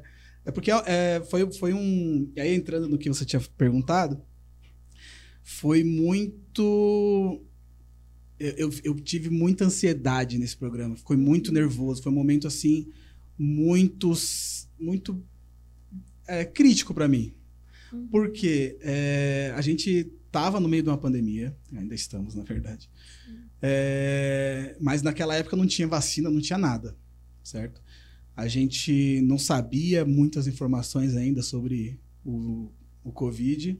Então, todo. a- a- eu fiquei uma semana antes, da, antes das gravações, a gente, todos os, os participantes ficaram uma semana isolados no hotel, Uhum. sem poder sair para lugar nenhum, sem poder falar com ninguém, é, refeições sozinho e tal. Sempre foi assim. E aí- já é uma semana super introspectivo. Sim, Você total. não tá com ninguém, não É conversa horrível. com ninguém. É horrível. É horrível. É, eu imagino. Sim. E aí, é, a, gente ficava, a gente ficou essa semana. E quando começaram as gravações, eles também não deixavam a gente conversar entre nós, não conversava com o mínimo possível. Quando ia gravar, a gente ficava na porta do, do, do set, falava, vamos lá, agora pode entrar. A gente entrava, aí falava, ó, vocês vão fazer drink com tal coisa. Beleza, sai. Aí a gente saía, 15 minutos, já voltava pra fazer a receita, saía de novo e só voltava pra saber a eliminação. Então, era tipo. é, A gente nunca sabia o que estava acontecendo. A gente ficava sempre apreensivo. Sempre na atenção. E, sem- e era, e, era, e foram todos os episódios assim, sabe? Tirando o último, que foi, uma, foi mais tranquilo, de certa forma, que a gente pôde pensar no drink um dia antes, todos os outros episódios foram com ansiedade lá em cima, batendo lá em cima. Você não sabe o que está acontecendo, você não sabe o que as outras pessoas fizeram, porque se você tá na competição, tá todo mundo fazendo ali, você olha ali, você vê, ah, ali tá, aquele ali acho que tá meio ruim, aquele tá, tá meio bom. Na, na, na nossa época, não. Era no máximo dois. Eu só vinha uma da outra pessoa, só que não dava nem tempo de olhar, porque eram 10 minutos, tinha que fazer tudo muito rápido. Então, foi bem tenso. Quando eu terminei ali, eu falava, o pessoal falava, me perguntava se eu gostei de participar de, de, do reality show. Falei, ó, eu gostei porque é uma experiência que eu nunca mais quero ter na minha vida. Porque é muito nervoso, muito, muita ansiedade, sabe? Só que hoje, hoje para mim, eu já tô mais tranquilo. E aí, e na, no, no primeiro episódio da segunda temporada, foi. para mim foi festa, tá ligado? Foi, foi muito bom reencontrar o Márcio, é, ver o set de novo, o hotel, as pessoas, foi muito legal. Só que eu tava lá como jurado técnico. Então eu precisava avaliar, né? E é foda. É... Eu não vou dizer que é pior, porque na verdade não é. É gostoso. Você é melhor, muito mais fácil ser julgado que ser julgado, né? Se quiserem me convidar para terceira temporada, ser, ser jurado técnico, É, boa pra caralho. vou numa boa. Oh, que isso. Ainda mais que eu fui da, da primeira, do primeiro episódio, eu tive a oportunidade de provar todos os drinks de todos os participantes, tá ligado? Isso foi muito, muito legal. E aí a gente tava trocando, é, a gente tava é, provando e, e analisando cada drink e tal. E é muito legal ah, você conhecer a história das pessoas que estão produzindo, ver os drinks. É, eu senti que nessa temporada a galera já chegou muito mais bem preparada do que na temporada que eu participei. E eu acho que isso é uma coisa que vai acontecer, né? Na próxima ainda vão ter Uhum. pessoas ainda melhores.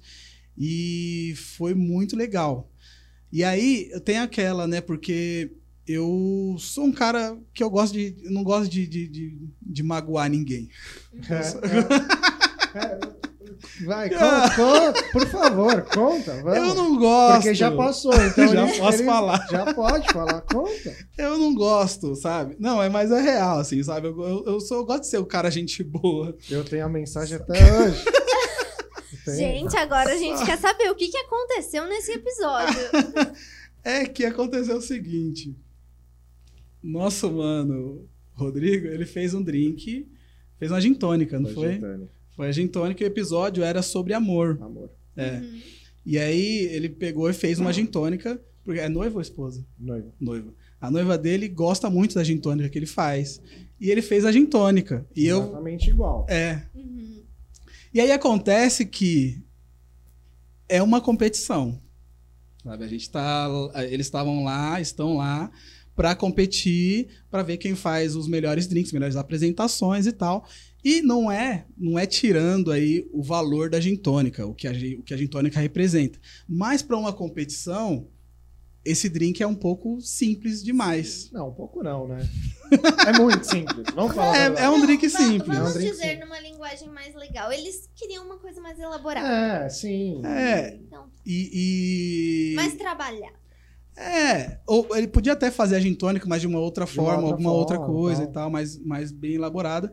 Mas ele. E, e assim, eu entendi pra caralho a história de tipo, Uhum, é, é sim. pra noiva, é o que ela tipo, gosta. representa uma Sim. coisa Sim. pra mim, né? Sim, só que pra competição não ficou, não ficou no nível da- do, do- que a galera tava fazendo. Uhum. E aí eu, eu, eu- quando eu comecei a falar, eu acabei não percebendo que eu, eu, eu acho que fui meio cuzão mesmo, na Foi, foi muito cuzão. foi muito cuzão. Mas tudo bem, mas assim, mas uma das coisas que o pessoal perguntou antes de entrar no programa, eles, falou, eles perguntaram assim: se os jurados te criticarem, o que, que você vai fazer? Eu falei, eu vou escutar, porque os caras entendem mais Sim. que eu. E, e não vou debater. Tanto que eu não, Sim. não debati. Você falou, eu falei, Sim. não, beleza, obrigado. Entendi a Uhum. crítica. Sim. Mas só que ele falou assim: se sua noiva pedisse água, você ia dar água pra ela? Mano, eu- Você ia fazer a da água pra gente aqui. É. Que, cara que você Não, fez? eu, mano, de boa, eu fiquei de boa na hora. Foi, mano. Eu fiquei, fiquei, eu falei, não, beleza, tá certo, tal, tranquilo. Mas assim, eu, minha vontade era fazer igual o Cláudio, tipo, responder. É. Porque o Cláudio respondia. o Cláudio era Márcio. foda, Cláudio era Mas eu não, eu, tipo, eu entra. Uma parte muito boa que dá pra ver no primeiro episódio, Uhum. o Márcio falar comigo, eu, eu pareço que eu entrei em flow. Uhum. Porque diferente deles, é, no, no deles é três, eram três drinks em Uhum. 10 minutos. Sim, Os nossos eram quatro drinks, porque eram quatro jurados em 15. isso. E porque se você, quem assistiu viu que teve o Leandro de jurado técnico e a Poca de Sim. jurada Uhum. artística. Sim. Então assim, você fala, meu, não menosprezando o Leandro. Sim, tá mas é porra pouca. Mas, é tipo, é a Poca. E aí você fala assim, a Poca vai tomar meu drink. Tudo bem, eu tava mais preocupado com o Leandro tomando. é verdade. Aham. Porque é a parte técnica. Sim. Mas você fala assim. hum. E aí quando ele fala, você, você fala assim, você fala, não, beleza, tipo, entendi. Porque você fica. É o drink que você. Que, meu, sua, sua mina gosta, tá ligado? Sim. Então, pra mim, na minha cabeça tava assim, o tema é amor, eu vou fazer e foda-se, tá ligado? Tipo. É, eu acho que eu fui. A gente também tava nessa vibe, tipo, de não competição. Uhum. Aí ele falou assim: ah, se fosse da água. Tanto que. Eu fui mó cuzão. Foi- eu fui- tanto E aí. que eu já tá preparado. Quem acompanhou, como é gravado, quem acompanhou meus stories quinta-feira, viu eu oferecendo uma água pra Renata e marcando Leandro. Porque isso aconteceu. Eu tô gravando, Foi, tô foi. falando, eu tô falando no, no- Uhum. mas eu vou fazer esse stories já. Eu fiz Já tá marcado que esses já tá stories vão sair. Mas tudo bem, porque. Foi. Mas foi, é super entendível, sabe? É, porque é... uma competição, é um game. Sim. Apesar de, de ser pra amador, eu acho que o que é importante a galera entender é que, tanto da temporada do Leandro quanto da minha, chegaram 10 pessoas lá. Sim. Então já, tipo, quantas se inscreveram, né? e sim, você, você ganhou entre os Sim. 10. Eu participei entre os 10. Então, pô, a gente chegou Sim. num, num negócio que muita gente queria. Lógico. Mas eu, eu brinco que eu não, não, eu não critico mais ninguém do Masterchef. Não, eu- Porque só você entende. na pele, você estando Sim. lá, é, é vestir o sapato do outro, que a gente Isso. sempre fala, não critico mais, porque uma coisa é você fazer o drink na sua casa, com seus amigos, outras coisas é você fazer o drink com o tempo correndo, com um jurado técnico te olhando, Sim. E convidado, câmera, um milhão de câmeras, Sim. né? É. E... Mas aí continua. aí ele mandou a Não, mensagem. é, não, foi louco porque assim, quando eu terminei, quando eu fechei a boca, o, o- a, a Laura falou, caralho. eu falei, caralho, mano, eu falei o bagulho. Eu acho que é porque eu, eu, na, assim, a, a minha ideia quando é, eu tava lá avaliando é justamente faz- facilitar a vida da galera, porque assim, quando na minha temporada a gente não tinha um jurado tinha jurado técnico, não tinha jurado artístico, mas era as dicas eram muito tipo, gostei, não gostei, já era, tchau, sabe? Então, eu quis tentar dar o máximo de norte ali para que as pessoas que estão participando não tivessem as mesmas dificuldades que a gente teve. Só que aí eu comecei a falar e aí eu eu sentia vontade, você me deu abertura para falar Sim. também, Uhum. sabe? E aí eu comecei a falar e, e deu no que deu. Mas não foi tão cuzão, foi um pouco cuzão, vai. E aí depois que acabou, depois que eu voltei pra casa, eu mandei mensagem pra ele, falei, ô cara, desculpa aí se fui cuzão. Mandei. Ele adicionou, eu falei, mano, desculpa aí, eu acho que eu fui meio cuzão com você, foi mal, tá, não sei o que. Ele falou, não, foi de boa, não sei o que. É, tipo, tranquilo. Eu só Mas- liguei pra Renata e falei assim, nossa, mano. Sair. Tipo, Não, mas você sabe- Renata, você precisa Nunca escolher um mais. outro drink. Não, mas vocês sabem que eu brinco que eu, eu evolui muito no meu treinamento mental por tudo que eu venho Uhum. estudando. Então, assim, quando chegou ne- nesse caso, eu absorvi, tipo, Sim. realmente uma crítica como uma crítica construtiva. Sim. Lógico, você. Eu enfrentei também o problema da ansiedade, porque, diferente de todo mundo na pandemia, eu não fiquei isolado. Uhum. Eu, eu fui trabalhar presencialmente todos os dias no escritório, então eu não tive quarentena. Aí eu entrei no, no Riot, ficando isolado também, e você começa já a ficar É. meio assim, pô, tô parado. Não podia falar com as pessoas, comendo separado, é, você não conhecendo. Então a minha, mesmo eu tendo um preparo mental, chegou uma hora que eu falava, eu falei pra Renata, falei, meu, não aguento É mais. Não Sim. aguento mais, porque. não e, e é até a intenção do game. É, é um Sim. game, é um jogo, e legal, porque a produção te dá um puta suporte. Sim. E, mas quando ele mandou, eu até fui, falei, mano, de boa. Mas você sabe que a sua mensagem, Hum. a galera vai, vai acompanhar o próximo episódio, porque eu fiquei entre os piores, né? Quem viu, eu fiquei entre Uhum. os dois piores drinks, não fui eliminado no primeiro episódio. Que o meu objetivo era não sair no primeiro episódio. Todo mundo que entra no reality show entra com as cabeças. Uhum. Porque eu pensei que assim, eu preciso de tempo de mídia, eu preciso de tempo Sim. de tela. E aí, ó como é louco. Eu falei assim, meu, eu fiquei entre os piores. mas eu ganhei mais tempo de mídia no próximo programa, porque vai passar eu entre os piores, vai reprisar que eu fiquei entre os piores. Provavelmente vão dar um foco em mim amanhã ou no- na semana que vem. Então, assim, eu usei de ter ido, e aí, quando eu entendi que eu tava num jogo. Uhum. É, porque a gente precisa ter esse, é, esse esse choque, né? Eu lembro que esse meu o choque na minha, na minha, na minha temporada foi também no primeiro episódio. Só que foi porque é, tava começando, tava todo mundo falando e tal. Acho que nem foi pro ar, inclusive, essa parte. Porque tava o, o- a Marina, né, que era apresentadora na época, e o Márcio estavam apresentando o programa, tava falando e tal. E aí o Márcio chegou pra mim e perguntou, falou, e aí, é, Leandro, o que que você, é, qual é a sua expectativa para esse programa? Falei, bom, é fazer a a menor quantidade de drinks possível, porque, tipo, quanto menos eu fizer, melhor, eu quero, eu só quero ganhar, tá ligado? E aí o Márcio falou assim, ah, então você quer sair, é isso? Eu falei, caralho, que choque. Foi, foi alguma coisa assim, e aí, tipo, que me deu um choque, falei, caralho, não é brincadeira. É, um, é uma competição, tá ligado? É um bagulho que tem que ser levado a sério.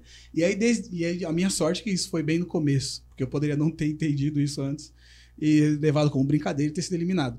Então, quando ele me trouxe no, pra, pra terra naquela hora ali, eu falei, tá, então estamos num jogo, vamos, vamos Foi a vamos hora que vamos. caiu a ficha de É. pensar, poxa, eu, eu trabalho com humor, mas eu tenho que levar É. isso a sério. Porque eu, que- eu cheguei lá no sua live, cheguei lá Sim. engraçadão, falei, vamos fazer graça e tal.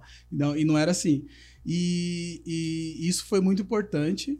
E também eu recebi muitas críticas. durante- Sério? Nossa, porque assim, eu não sei como foram os outros episódios. Mas na esse que eu fui de jurado técnico na segunda temporada, o Márcio e a Laura, eles não foram tanto na bancada para ver como era feito o drink lá, não. Na minha, na minha temporada, chegava o Márcio, a Marina e o convidado ali ficava olhando e falava: e aí, esse drink aí? E essa bancada bagunçada? E esse limão aí que você não cortou e não, não, não espremeu todo? Você tá desperdiçando e tal? E você que já tá ali correndo contra o tempo, sem saber o que você vai fazer mas direito, você fica em choque. Você fala assim: caralho, eu tô fazendo tudo errado, tô fazendo tudo errado.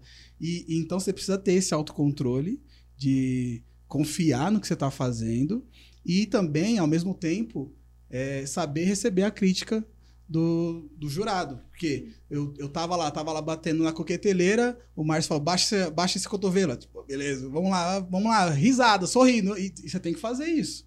Porque é, É a postura do profissional, né? é a postura do profissional, é, é o jurado que tá te julgando e é o Márcio Silva, um dos 10 maiores bartenders do mundo. O cara saiu na Forbes, né? Saiu. Saiu da Nossa. Forbes É. já. Então é E- absurdo. Então, é uma parada que assim, se ele falou, você faz, porque é um cara que com certeza tem muito mais experiência do que você. Uhum. Então, é, é uma oportunidade, não é uma questão de, de quem tá certo ou errado. Ele tá certo. O que cabe a você é respeitar e aprender. Tanto que é, no, no- na, na primeira temporada do Bar Aberto foi um momento que eu mais aprendi sobre coquetelaria na minha vida. Foi uma semana, mas tipo, tem coisa que tá cravada no, no meu 100%. cérebro que não sai mais. Gente, é uma semana e todo dia gravação de um episódio? É, então. No dele foi. No dele, o meu eu não posso falar como foi. Gente, Que Mas o dele. Mas, é, mas assim, é um desgaste. E, E- sim, você aprende absurdo. Eu sei receita de cabeça hoje, Sim. porque de tanto que você estuda. Porque assim, você não sabe o que vai ser. Sim. Você tem, então, você, Você tem, tem que estar você tem que preparado. estar preparado. No, no primeiro episódio, antes do primeiro episódio, eles deram uma lista com 20 drinks. Falaram assim, ó, no, no primeiro episódio a gente vai escolher um desses. 20 drinks. Você tinha que ter, tinha que ter pelo menos 20 drinks na cabeça. E eu, eu no, no hotel, eu, quando, quando a gente ficou uma semana isolado, eu ficava lá tem- decorando cada receita. Aí eu pegava, não tinha bebida, eu pegava um copo d'água, a pasta de dente, falava, Uau, isso aqui é vodka, isso aqui é não sei o quê. Ficava treinando no banheiro, tá ligado? Pra, pra, pra firmar na cabeça. E depois do primeiro episódio, foda-se as 20 receitas. Porque é, é muito mais criação, é muito mais do que vem na sua cabeça, do que você já tem. Lógico que eu falo foda-se, mas é, você usa conceitos de cada drink, dos drinks que você estudou, e de, de tudo que você viveu.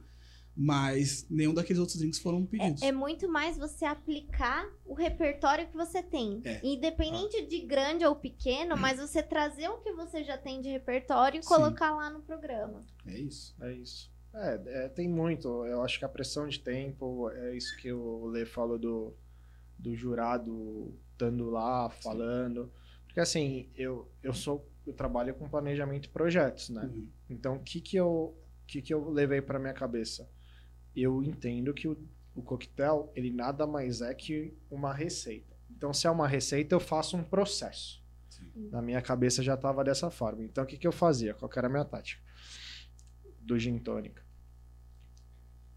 Qual que é a receita? A receita é essa, tá? Uhum. Então, as quatro taças tem que estar alinhadas. Sim. Vou fazer o gelo, vou gelar, vou cortar. vou- Tanto que, se é, a galera viu, eu termino muito antes Sim. dos 15 minutos. Uhum. E eu não esperava, mas porque eu entrei Sim. também num flow, eu, eu me planejei muito bem, só que Sim. deu errado. De- Por quê? Porque você terminar antes É. com, do tempo é uma bosta.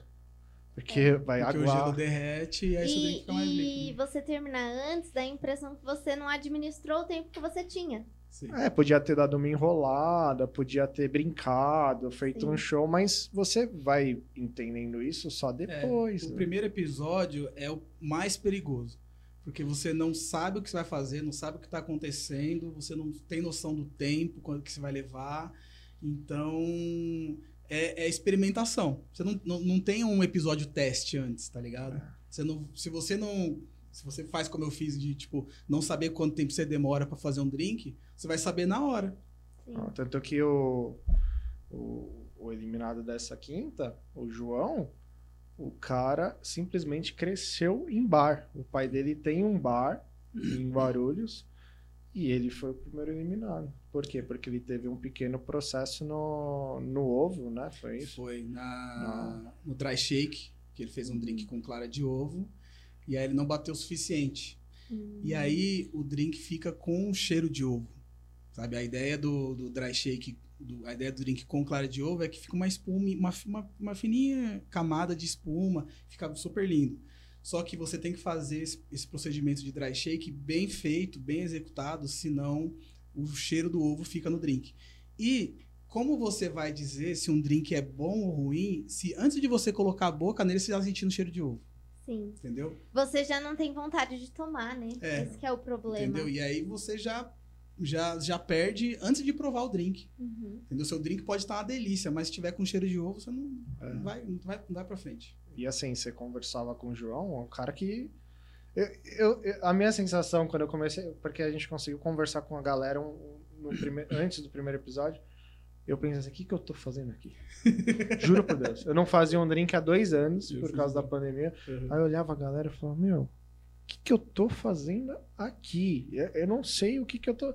Aí eu já pensei assim: mano, o objetivo é não ser eliminado. eu, eu me senti um, um bosta porque eu entrei com um objetivo negativo, sabe? É. Mas nessa hora eu não consegui Entender isso. entender. Mas é, é o processo, né? Na minha temporada foi a mesma coisa, com o Matias. Foi assim, a gente tinha uma, uma chamada, a gente fez uma call é, entre os participantes e os as representantes de cada marca do que, que patrocinaram o programa.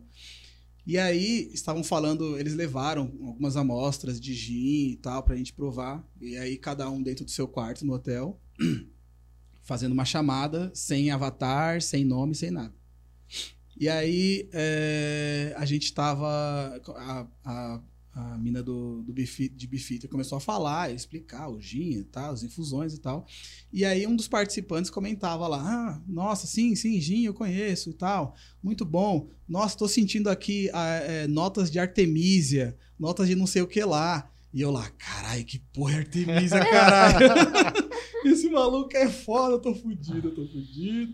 Os caras muito foda. Aí, é, isso foi antes da- da- das gravações. Aí, quando começou, no primeiro dia, eu cheguei e falei, mano, quem foi que falou das notas de Artemisia do Gin? Aí o Matias, foi eu, dando risada, tá ligado? Eu falei, ó, porra, mano. Aí o, o- o- Matias, ele tem uma. Ele, ele destila gin em casa, tá ligado? Então ele tem Nossa. uma experiência É, muito, muito foda com, com gin e tal. Tanto que ele lançou agora uma marca de, Bitter. de bitter, que é sensacional. Ele me mandou lá para casa, já, já tive a oportunidade de experimentar. É uma delícia, recomendo demais. Inclusive, podia até chamar ele aqui, que ele é gente boa, viu? Tá Legal. com uma ideia muito Ó, boa. Matias tá convidado. Ele Olha tá morando só. no Brasil? Tá, tá aqui em São Paulo. Porque ele é, ele é argentino. Era né? argentino. Que legal. Matias tá convidado. É um ótimo nome. Se quiser, eu faço a ponte, chamo ele lá, ele vai Perfeito. adorar. Quero, quero sim. Tá? Quero, claro. E, e aí é, foi quando eu te. Eu, eu, a gente começou a trocar ideia e a gente se ficou muito amigo no programa, assim. Uhum. Porque a gente se zoava, a gente se entendia, ele me ajudou demais no período que ele tava lá, me dando dicas e tal. Então, teve também esse choque. E é, e é do jogo, né? É do jogo. Quem, quem tem, mostra. Ele, ele jogou, fez o jogo dele e por pouco eu não, não, não falei, mano, que bosta, o que, que, eu, que eu tô fazendo aqui, sabe? Mas é uma parada é, que é do jogo. Cada um fala o que sabe e aí de- depois a gente é, vai pro programa e a gente participa e na- no final é os drinks, né? O, o que, Ah. o- os drinks não, no final é aquele drink da prova. Porque o drink é, que você faz ali não, não diz sobre toda a sua vida, sobre toda a sua vivência, né? A gente tem que também ter essa, essa maturidade de entender que aquilo ali não te faz melhor nem pior do que todo mundo, do que outras Exatamente. pessoas, tá ligado? É uma competição que naquele momento fez um drink que se sabe se sobressaiu ou não sobressaiu sobre os outros. É, eu brinco que eu brinco que a produção me odiou.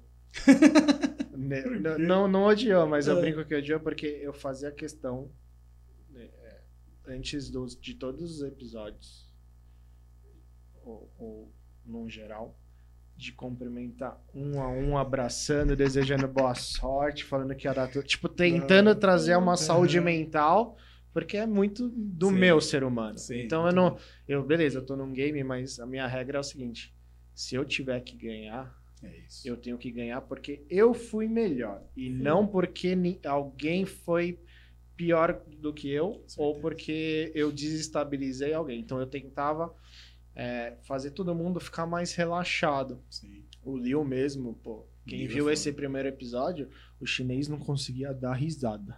Tadinho. Ele, O Leo é senti isso nele. mas assim, hoje é o cara que eu converso todos os dias porque virou um amigo, entendeu? Sim. Então, assim, eu penso, eu já sempre pensei no ser humano, é, e sempre penso, porque pra mim é isso, entendeu? É relacionamento. Eu sabia que é, aquilo é temporário e depois a gente vai ter uma vida, né? Você Com sabe certeza. disso. E pensando nisso, o, o bar aberto fez você mudar totalmente, né? Você, Isso. você provavelmente teve com a Pernod uma parceria. Sim. E aí o Bebida Liberada É. mudou a cara. Isso. Depois que depois de, de- de ganhar o bar aberto, eu fechei alguns contratos. Fechei um contrato com a Pernod, a gente fez algumas coisas juntos, a gente ainda está trabalhando em algumas coisas. Só que eu tive que abrir mão do Bebida Liberada, né? Uhum. Como é, tava eu e a Dani, eu optei por sair, deixei a Dani com tudo, com canal no YouTube, redes sociais e tal, e fui seguir carreira solo, né? Fui sair do ninho. E para mim tem sido uma experiência muito boa. É, a Dani também está fazendo muita coisa legal no Bebida Liberada, continua maravilhoso. Inclusive sigam Bebida Liberada mesmo assim, porque é muito, muito bom. E conteúdo, é, ela continua com o mesmo conteúdo que eu fazia, assim, sabe? De, de aprendizado mesmo, para quem não sabe nada, para quem está começando, é, uma, é um ótimo lugar para se aprender. E aí eu já tô. é, eu acho que eu dei um passo além, um passo à frente do que eu fazia. Hoje em dia eu já produzo conteúdo um pouco mais é, profissional, não profissional, profissional, não profissional de coquetelaria, um bartender, mas ainda assim um pouco mais profissional para quem quer fazer seus drinks em casa, né? Para quem já, já, já tem um pouquinho de noção, mas eu também tento usar ingredientes mais fáceis de achar, ingredientes que você encontra facilmente na sua geladeira ou no mercado perto de casa e tal. Então, tá, tá bem a minha cara hoje, né? Tá bem, tá menos engraçadão, mas tá muito mais informativo.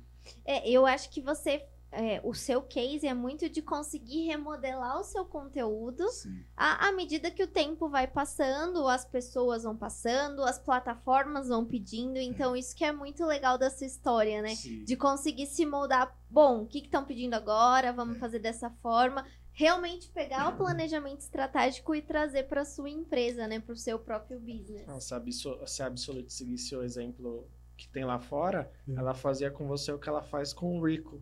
O Absolute tem o Absolute Rico, né? Aham, ah, sim. E, pô, dava pra você É. fazer aqui no Brasil facilmente, É verdade, né? ser- Tinha tudo legal. a ver. Então, ó, fica uma dica.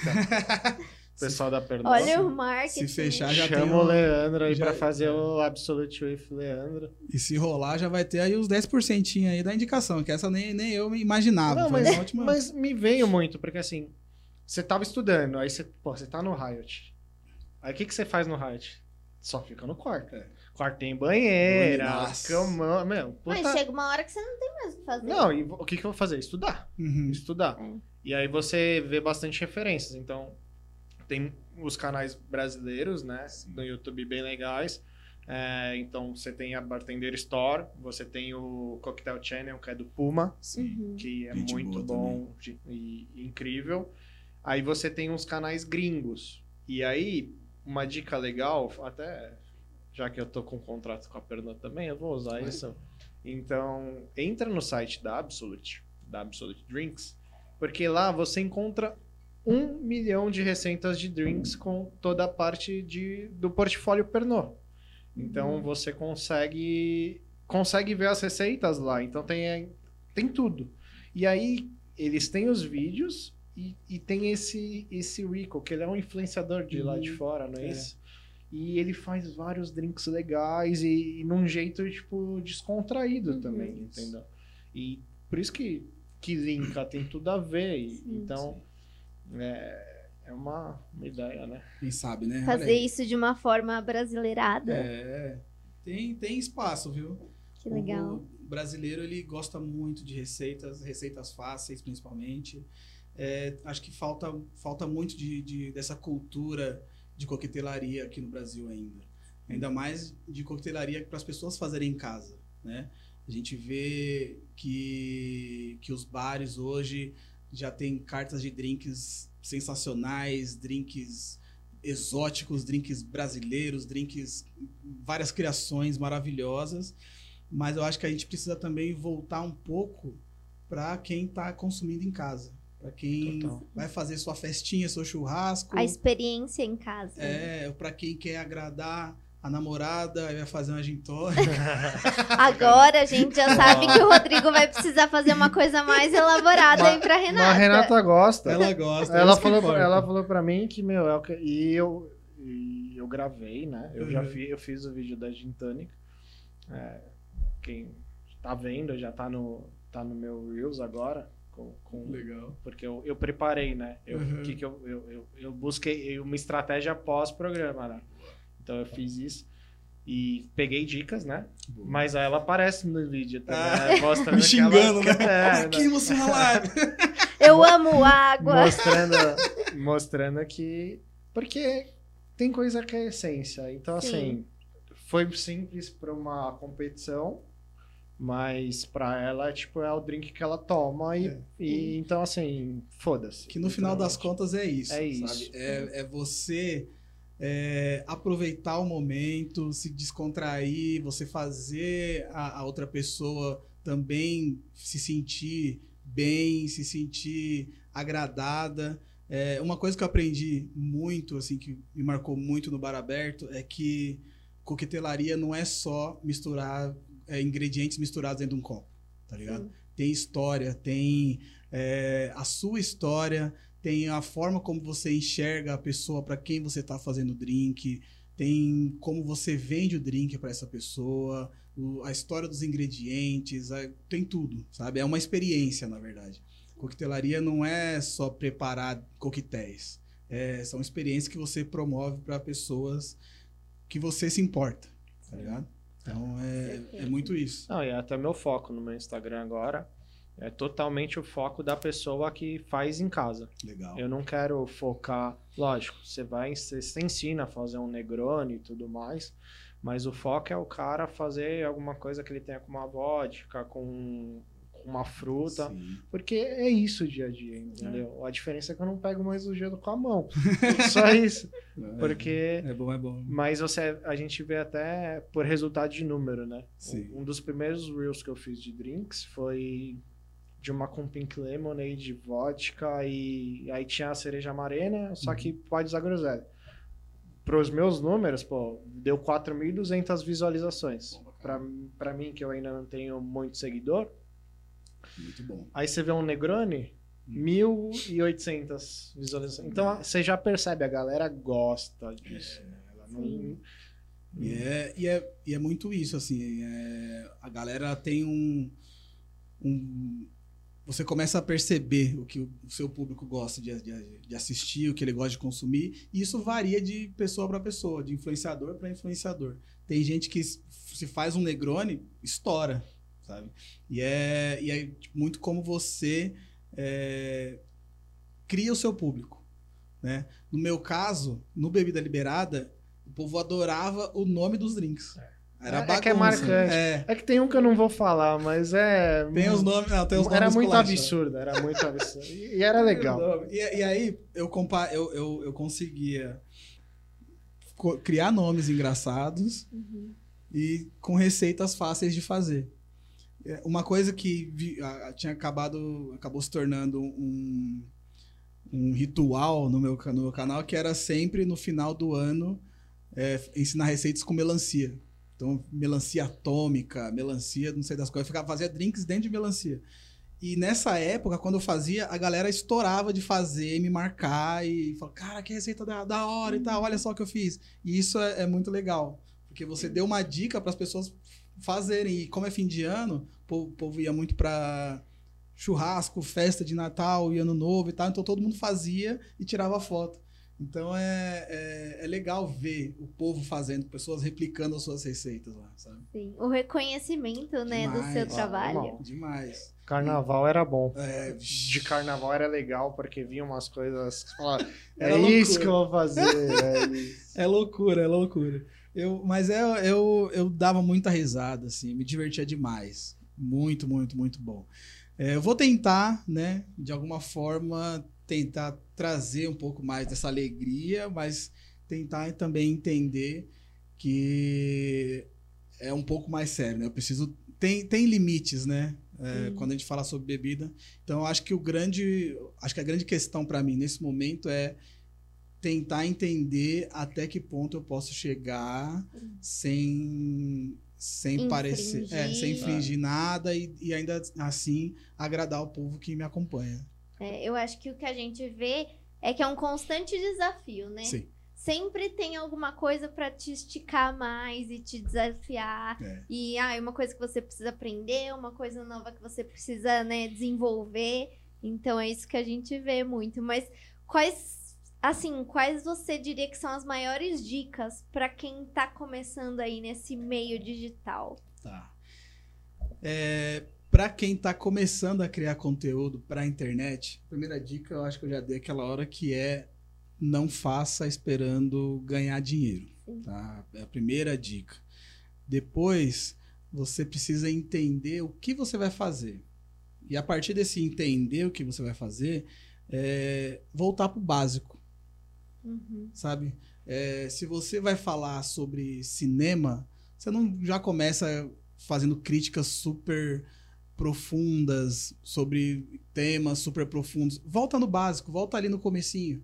Volta ali explicando os termos que você vai usar, porque isso é muito importante que você já gera, é, você já começa a criar um conteúdo ali, começa a criar o seu público ali. Tem gente que não conhece nada, que quando ouvir aquilo ali, fala, pô, que legal, então isso que significa plot twist, tá ligado? E aí é, ela vai continuar acompanhando seu, o, seu, o seu conteúdo. E quando você fala sobre coisas super profundas, você vai, vai conseguir trazer junto com essa pessoa que começou também.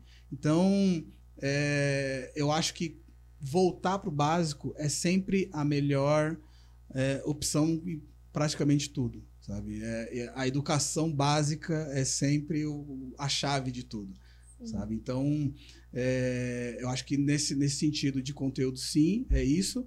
E também aquilo, né? De entender como funciona cada rede social. Porque não adianta você fazer um, um post, um vídeo para o Instagram e postar da, da mesma forma no YouTube, por exemplo, que não vai dar resultado. Então você precisa entender como funciona cada plataforma e, se possível, criar conteúdos específicos para cada uma. E dá uma dica pra galera lidar com os haters da internet. Vixe, Maria. Porque eh, eu acho que isso é um ponto É, muito Eu acho importante que, é bom a gente falar Aham. disso. Bom, acho que a primeira coisa é entender que sempre vai ter hater. Não Uhum. importa o que você fala. Você pode ser o Papa, você pode ser a pessoa mais. Pode ser o padre Júlio Lancelotti. Você pode ser qualquer pessoa do mundo, fazendo qualquer conteúdo. Vai ter alguém que vai criticar o seu conteúdo, vai ter alguém que vai te odiar ou fingir, pelo menos, que te odeia, mas sempre vai ter alguém falando mal. E isso Sim. é, você precisa sa- entender até que ponto vale a pena você ler isso. Hoje em Uhum. dia, eu tenho vários filtros nas minhas redes sociais, então eu leio muito menos do que as pessoas escrevem. Uhum. É, e então eu consigo manter um pouco mais da minha sanidade mental. Mas no começo teve momentos que mexe com, com- com- que mexeram comigo de vários várias vários hates por causa de drink, tá ligado? Uhum. E mas é aquilo, você começa a, a ter a noção de para onde esse comentário vai. Você começa a ler, você começa, primeiro que você começa, você olha a pessoa provavelmente que te xinga não usa o próprio avatar, não Sim. usa ou foto, ou usa uma foto de um anime, ou usa a foto de alguém que não é ela, porque ela não tem coragem de, de, de segurar a bronca para falar é, essas coisas na internet. Então, a partir desse momento, você já fica meio com o pé atrás. É, E aí você começa a prestar atenção também no tipo de conteúdo que, a- que os comentários estão vindo. Vocês estão tá começando a, é, tem, tem, tem temas que você aborda, tem temas que você fala que são mais propícios a ter hate. E aí, e aí quando você faz isso, você já sabe que vai vir. Então você já não espera muito, né? E outra coisa é não responder. Quando você responde, você alimenta essa pessoa que na verdade ela só quer mesmo te desestabilizar. E quando você responde, você já está desestabilizado. Entendeu? Então é ignorar, deixar lá, não bater palma para maluco, deixar ele lá consumido pelo próprio ódio e seguir sua vida em frente, sabe? É, não deixar que comentários te impeçam de produzir o que você quer produzir, sabe? Mas também tentar é, entender críticas, né? Porque tem gente que faz críticas construtivas e tem gente que só joga ódio.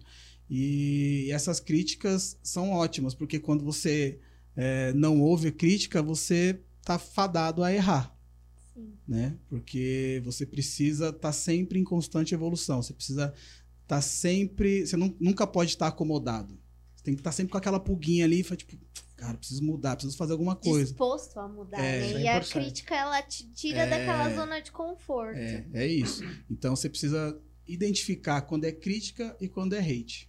Uhum. E aí vai de cada um. O- cada um tem o seu limite, cada um tem a sua barra até onde pode sustentar. É, pô, legal. É importante saber de tudo isso, porque agora eu sei que eu posso ser xingado pelo Naruto e eu não vou ficar mais chateado, entendeu? Se isso acontecer. Ó, eu, eu vou te dizer que eu não nunca assisti Naruto também. É, então é nós, É. porque eu também boio nessas piadas, gente. Mas é, é, é real, né? Quem faz, quem critica, quem muitas vezes não põe a cara ou só faz por, por debaixo, por, por detrás da tela, né? É, e isso é um bagulho crucial, assim, sabe? Isso eu aprendi, foi, foi a primeira coisa que eu aprendi. Não tem avatar, não tem o próprio nome, não tem nada. Eu já, eu, já não vai minha atenção pra ali. Eu já não vou levar aquilo ali a, a sério, tá ligado? Porque quem. é, quem quer mesmo passar uma mensagem, quem quer dar uma dica ou fazer alguma crítica, ela bota a cara, porque não tem Sim. do que se esconder, Claro. né? Acho E que. excelente, né? Eu acho que essa parte dos haters e das críticas é importante pra todo mundo saber. Primeiro, pra você não ficar disseminando ódio na internet, gente, favor. porque estar desse lado também não é fácil. Sim. E a gente tá aqui com toda boa vontade pra compartilhar as coisas com vocês, então fica aí a dica para todos. Muitas vezes, por enquanto, a gente tá investindo dinheiro, Sim, né? Tempo. É. fa- pra- e com, e com- conecta muito com o que você falou. Porque hoje a gente, lógico, a gente pensa em ter retorno lá na frente. Sim. Mas o princípio de tudo é o propósito de ajudar pessoas. Sim. Então, assim, se não tiver um retorno, mas a gente estiver ajudando as pessoas, cara, incrível, é, o propósito está sendo cumprido. É, Então, é por isso que eu acho que vai dar certo. sim. Porque o objetivo maior, o propósito da coisa é muito, é. muito grande. entendeu? A- a- isso que você falou é muito real, assim, sabe? É, às vezes, para quem tá assistindo, é muito fácil criticar, Sim. sabe? É muito fácil alguém chegar nos meus vídeos e falar: Nossa, nada a ver esse drink, ficou ruim pra caramba, você tá mentindo. Só que a pessoa não vê todo, toda essa, essa, essa carreira desde 2008 produzindo conteúdo, tudo que eu passei, tudo que A sua história. toda a minha história e também todo o trabalho que dá para produzir aquele vídeo que ele tá criticando, sabe?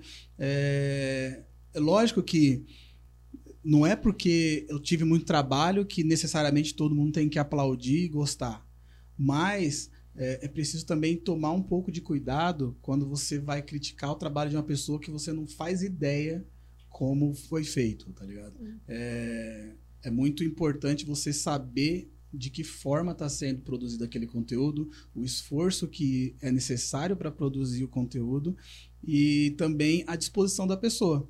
Sim. Porque é, muita gente, tipo, tira dinheiro, tira tempo de onde não tem para produzir conteúdo para internet só para galera dar risada, tá ligado? Então é, é muito importante valorizar os criadores de conteúdo, muito importante mesmo. Com certeza. Então, tá. E eu não vou, me- é, eu não vou ficar incomodado se o cara que tá me criticando por o gin tônica aí usar o cupom de desconto do- lá no Drinks Club, tá? Você pode usar, não tem problema Isso não. aí. Então, eu acho que é isso, né, Má? Pô, super papo legal, né? Isso. Leandro, muito obrigada por você ter tido a disponibilidade de vir aqui compartilhar sua história e também pelas dicas que você dá e pela diferença que você faz, porque a gente sabe que você não é só mais um que tá criando conteúdo, você tá lá e você defende as suas causas e você mostra isso, você inclui as pessoas nisso, então acho que é muito legal. Obrigada mais uma vez, espero que você tenha gostado. E agora deixa suas redes sociais pro Boa. pessoal aí. E tem que fazer assim, ó, porque daí eles vão colocar aí embaixo. Tá bom. Bom, primeiro eu quero agradecer a vocês pelo convite. Foi um bate-papo sensacional. Eu adoro conversar, adoro falar besteira e falar sério também quando é preciso. E Sim. aqui é um lugar maravilhoso, me senti muito acolhido. Vocês são pessoas maravilhosas e com certeza esse podcast vai longe, vai longe. Vocês são profissionais e tem, e tem uma equipe também maravilhosa. Sim, Vocês estão todos de certeza. parabéns. E quem tá assistindo aí, quer me seguir, arroba Mussum Alive em todas as redes. Tá aqui, ó. Tá, tá em algum lugar aí. Tá, é, tá aí, vai aparecer. Arroba Mussum Alive no Twitter, Instagram. Tem o TikTok também agora. Tem o TikTok É, também? tem o TikTok. Tá Tô- fazendo Tô dancinha? junto com os jo... Não, não tô. Não, tô. Ah, não, não dá, dá, a coluna né? não deixa. Quando eu já passei dessa fase. Mas tem TikTok, também tem receitas de drinks, tem o Twitter, é, YouTube também. Tudo Mussum Live. Pode jogar ou arroba Mussum Live ou Leandro Santos, que aí vai aparecer. E tamo junto. Pessoal, obrigada mais uma vez por mais um episódio aqui no Café Conecta. Não deixe de curtir o episódio, compartilhar, deixar os seus comentários, assistir em todas as plataformas aí. E pra quem quiser encontrar a gente, Café Conecta em todas as redes sociais e as minhas redes, Marcele Bronzoni, em todas elas. Rolapos 90 e eu vou fazer o merchan. Assiste o Bar Aberto segunda temporada. Com É certeza, gente. Né? E vamos ficar na torcida pelo sócio. Isso aí. Valeu, gente. Uma boa noite. Até a Boa. próxima, pessoal. Tchau, tchau. Falou!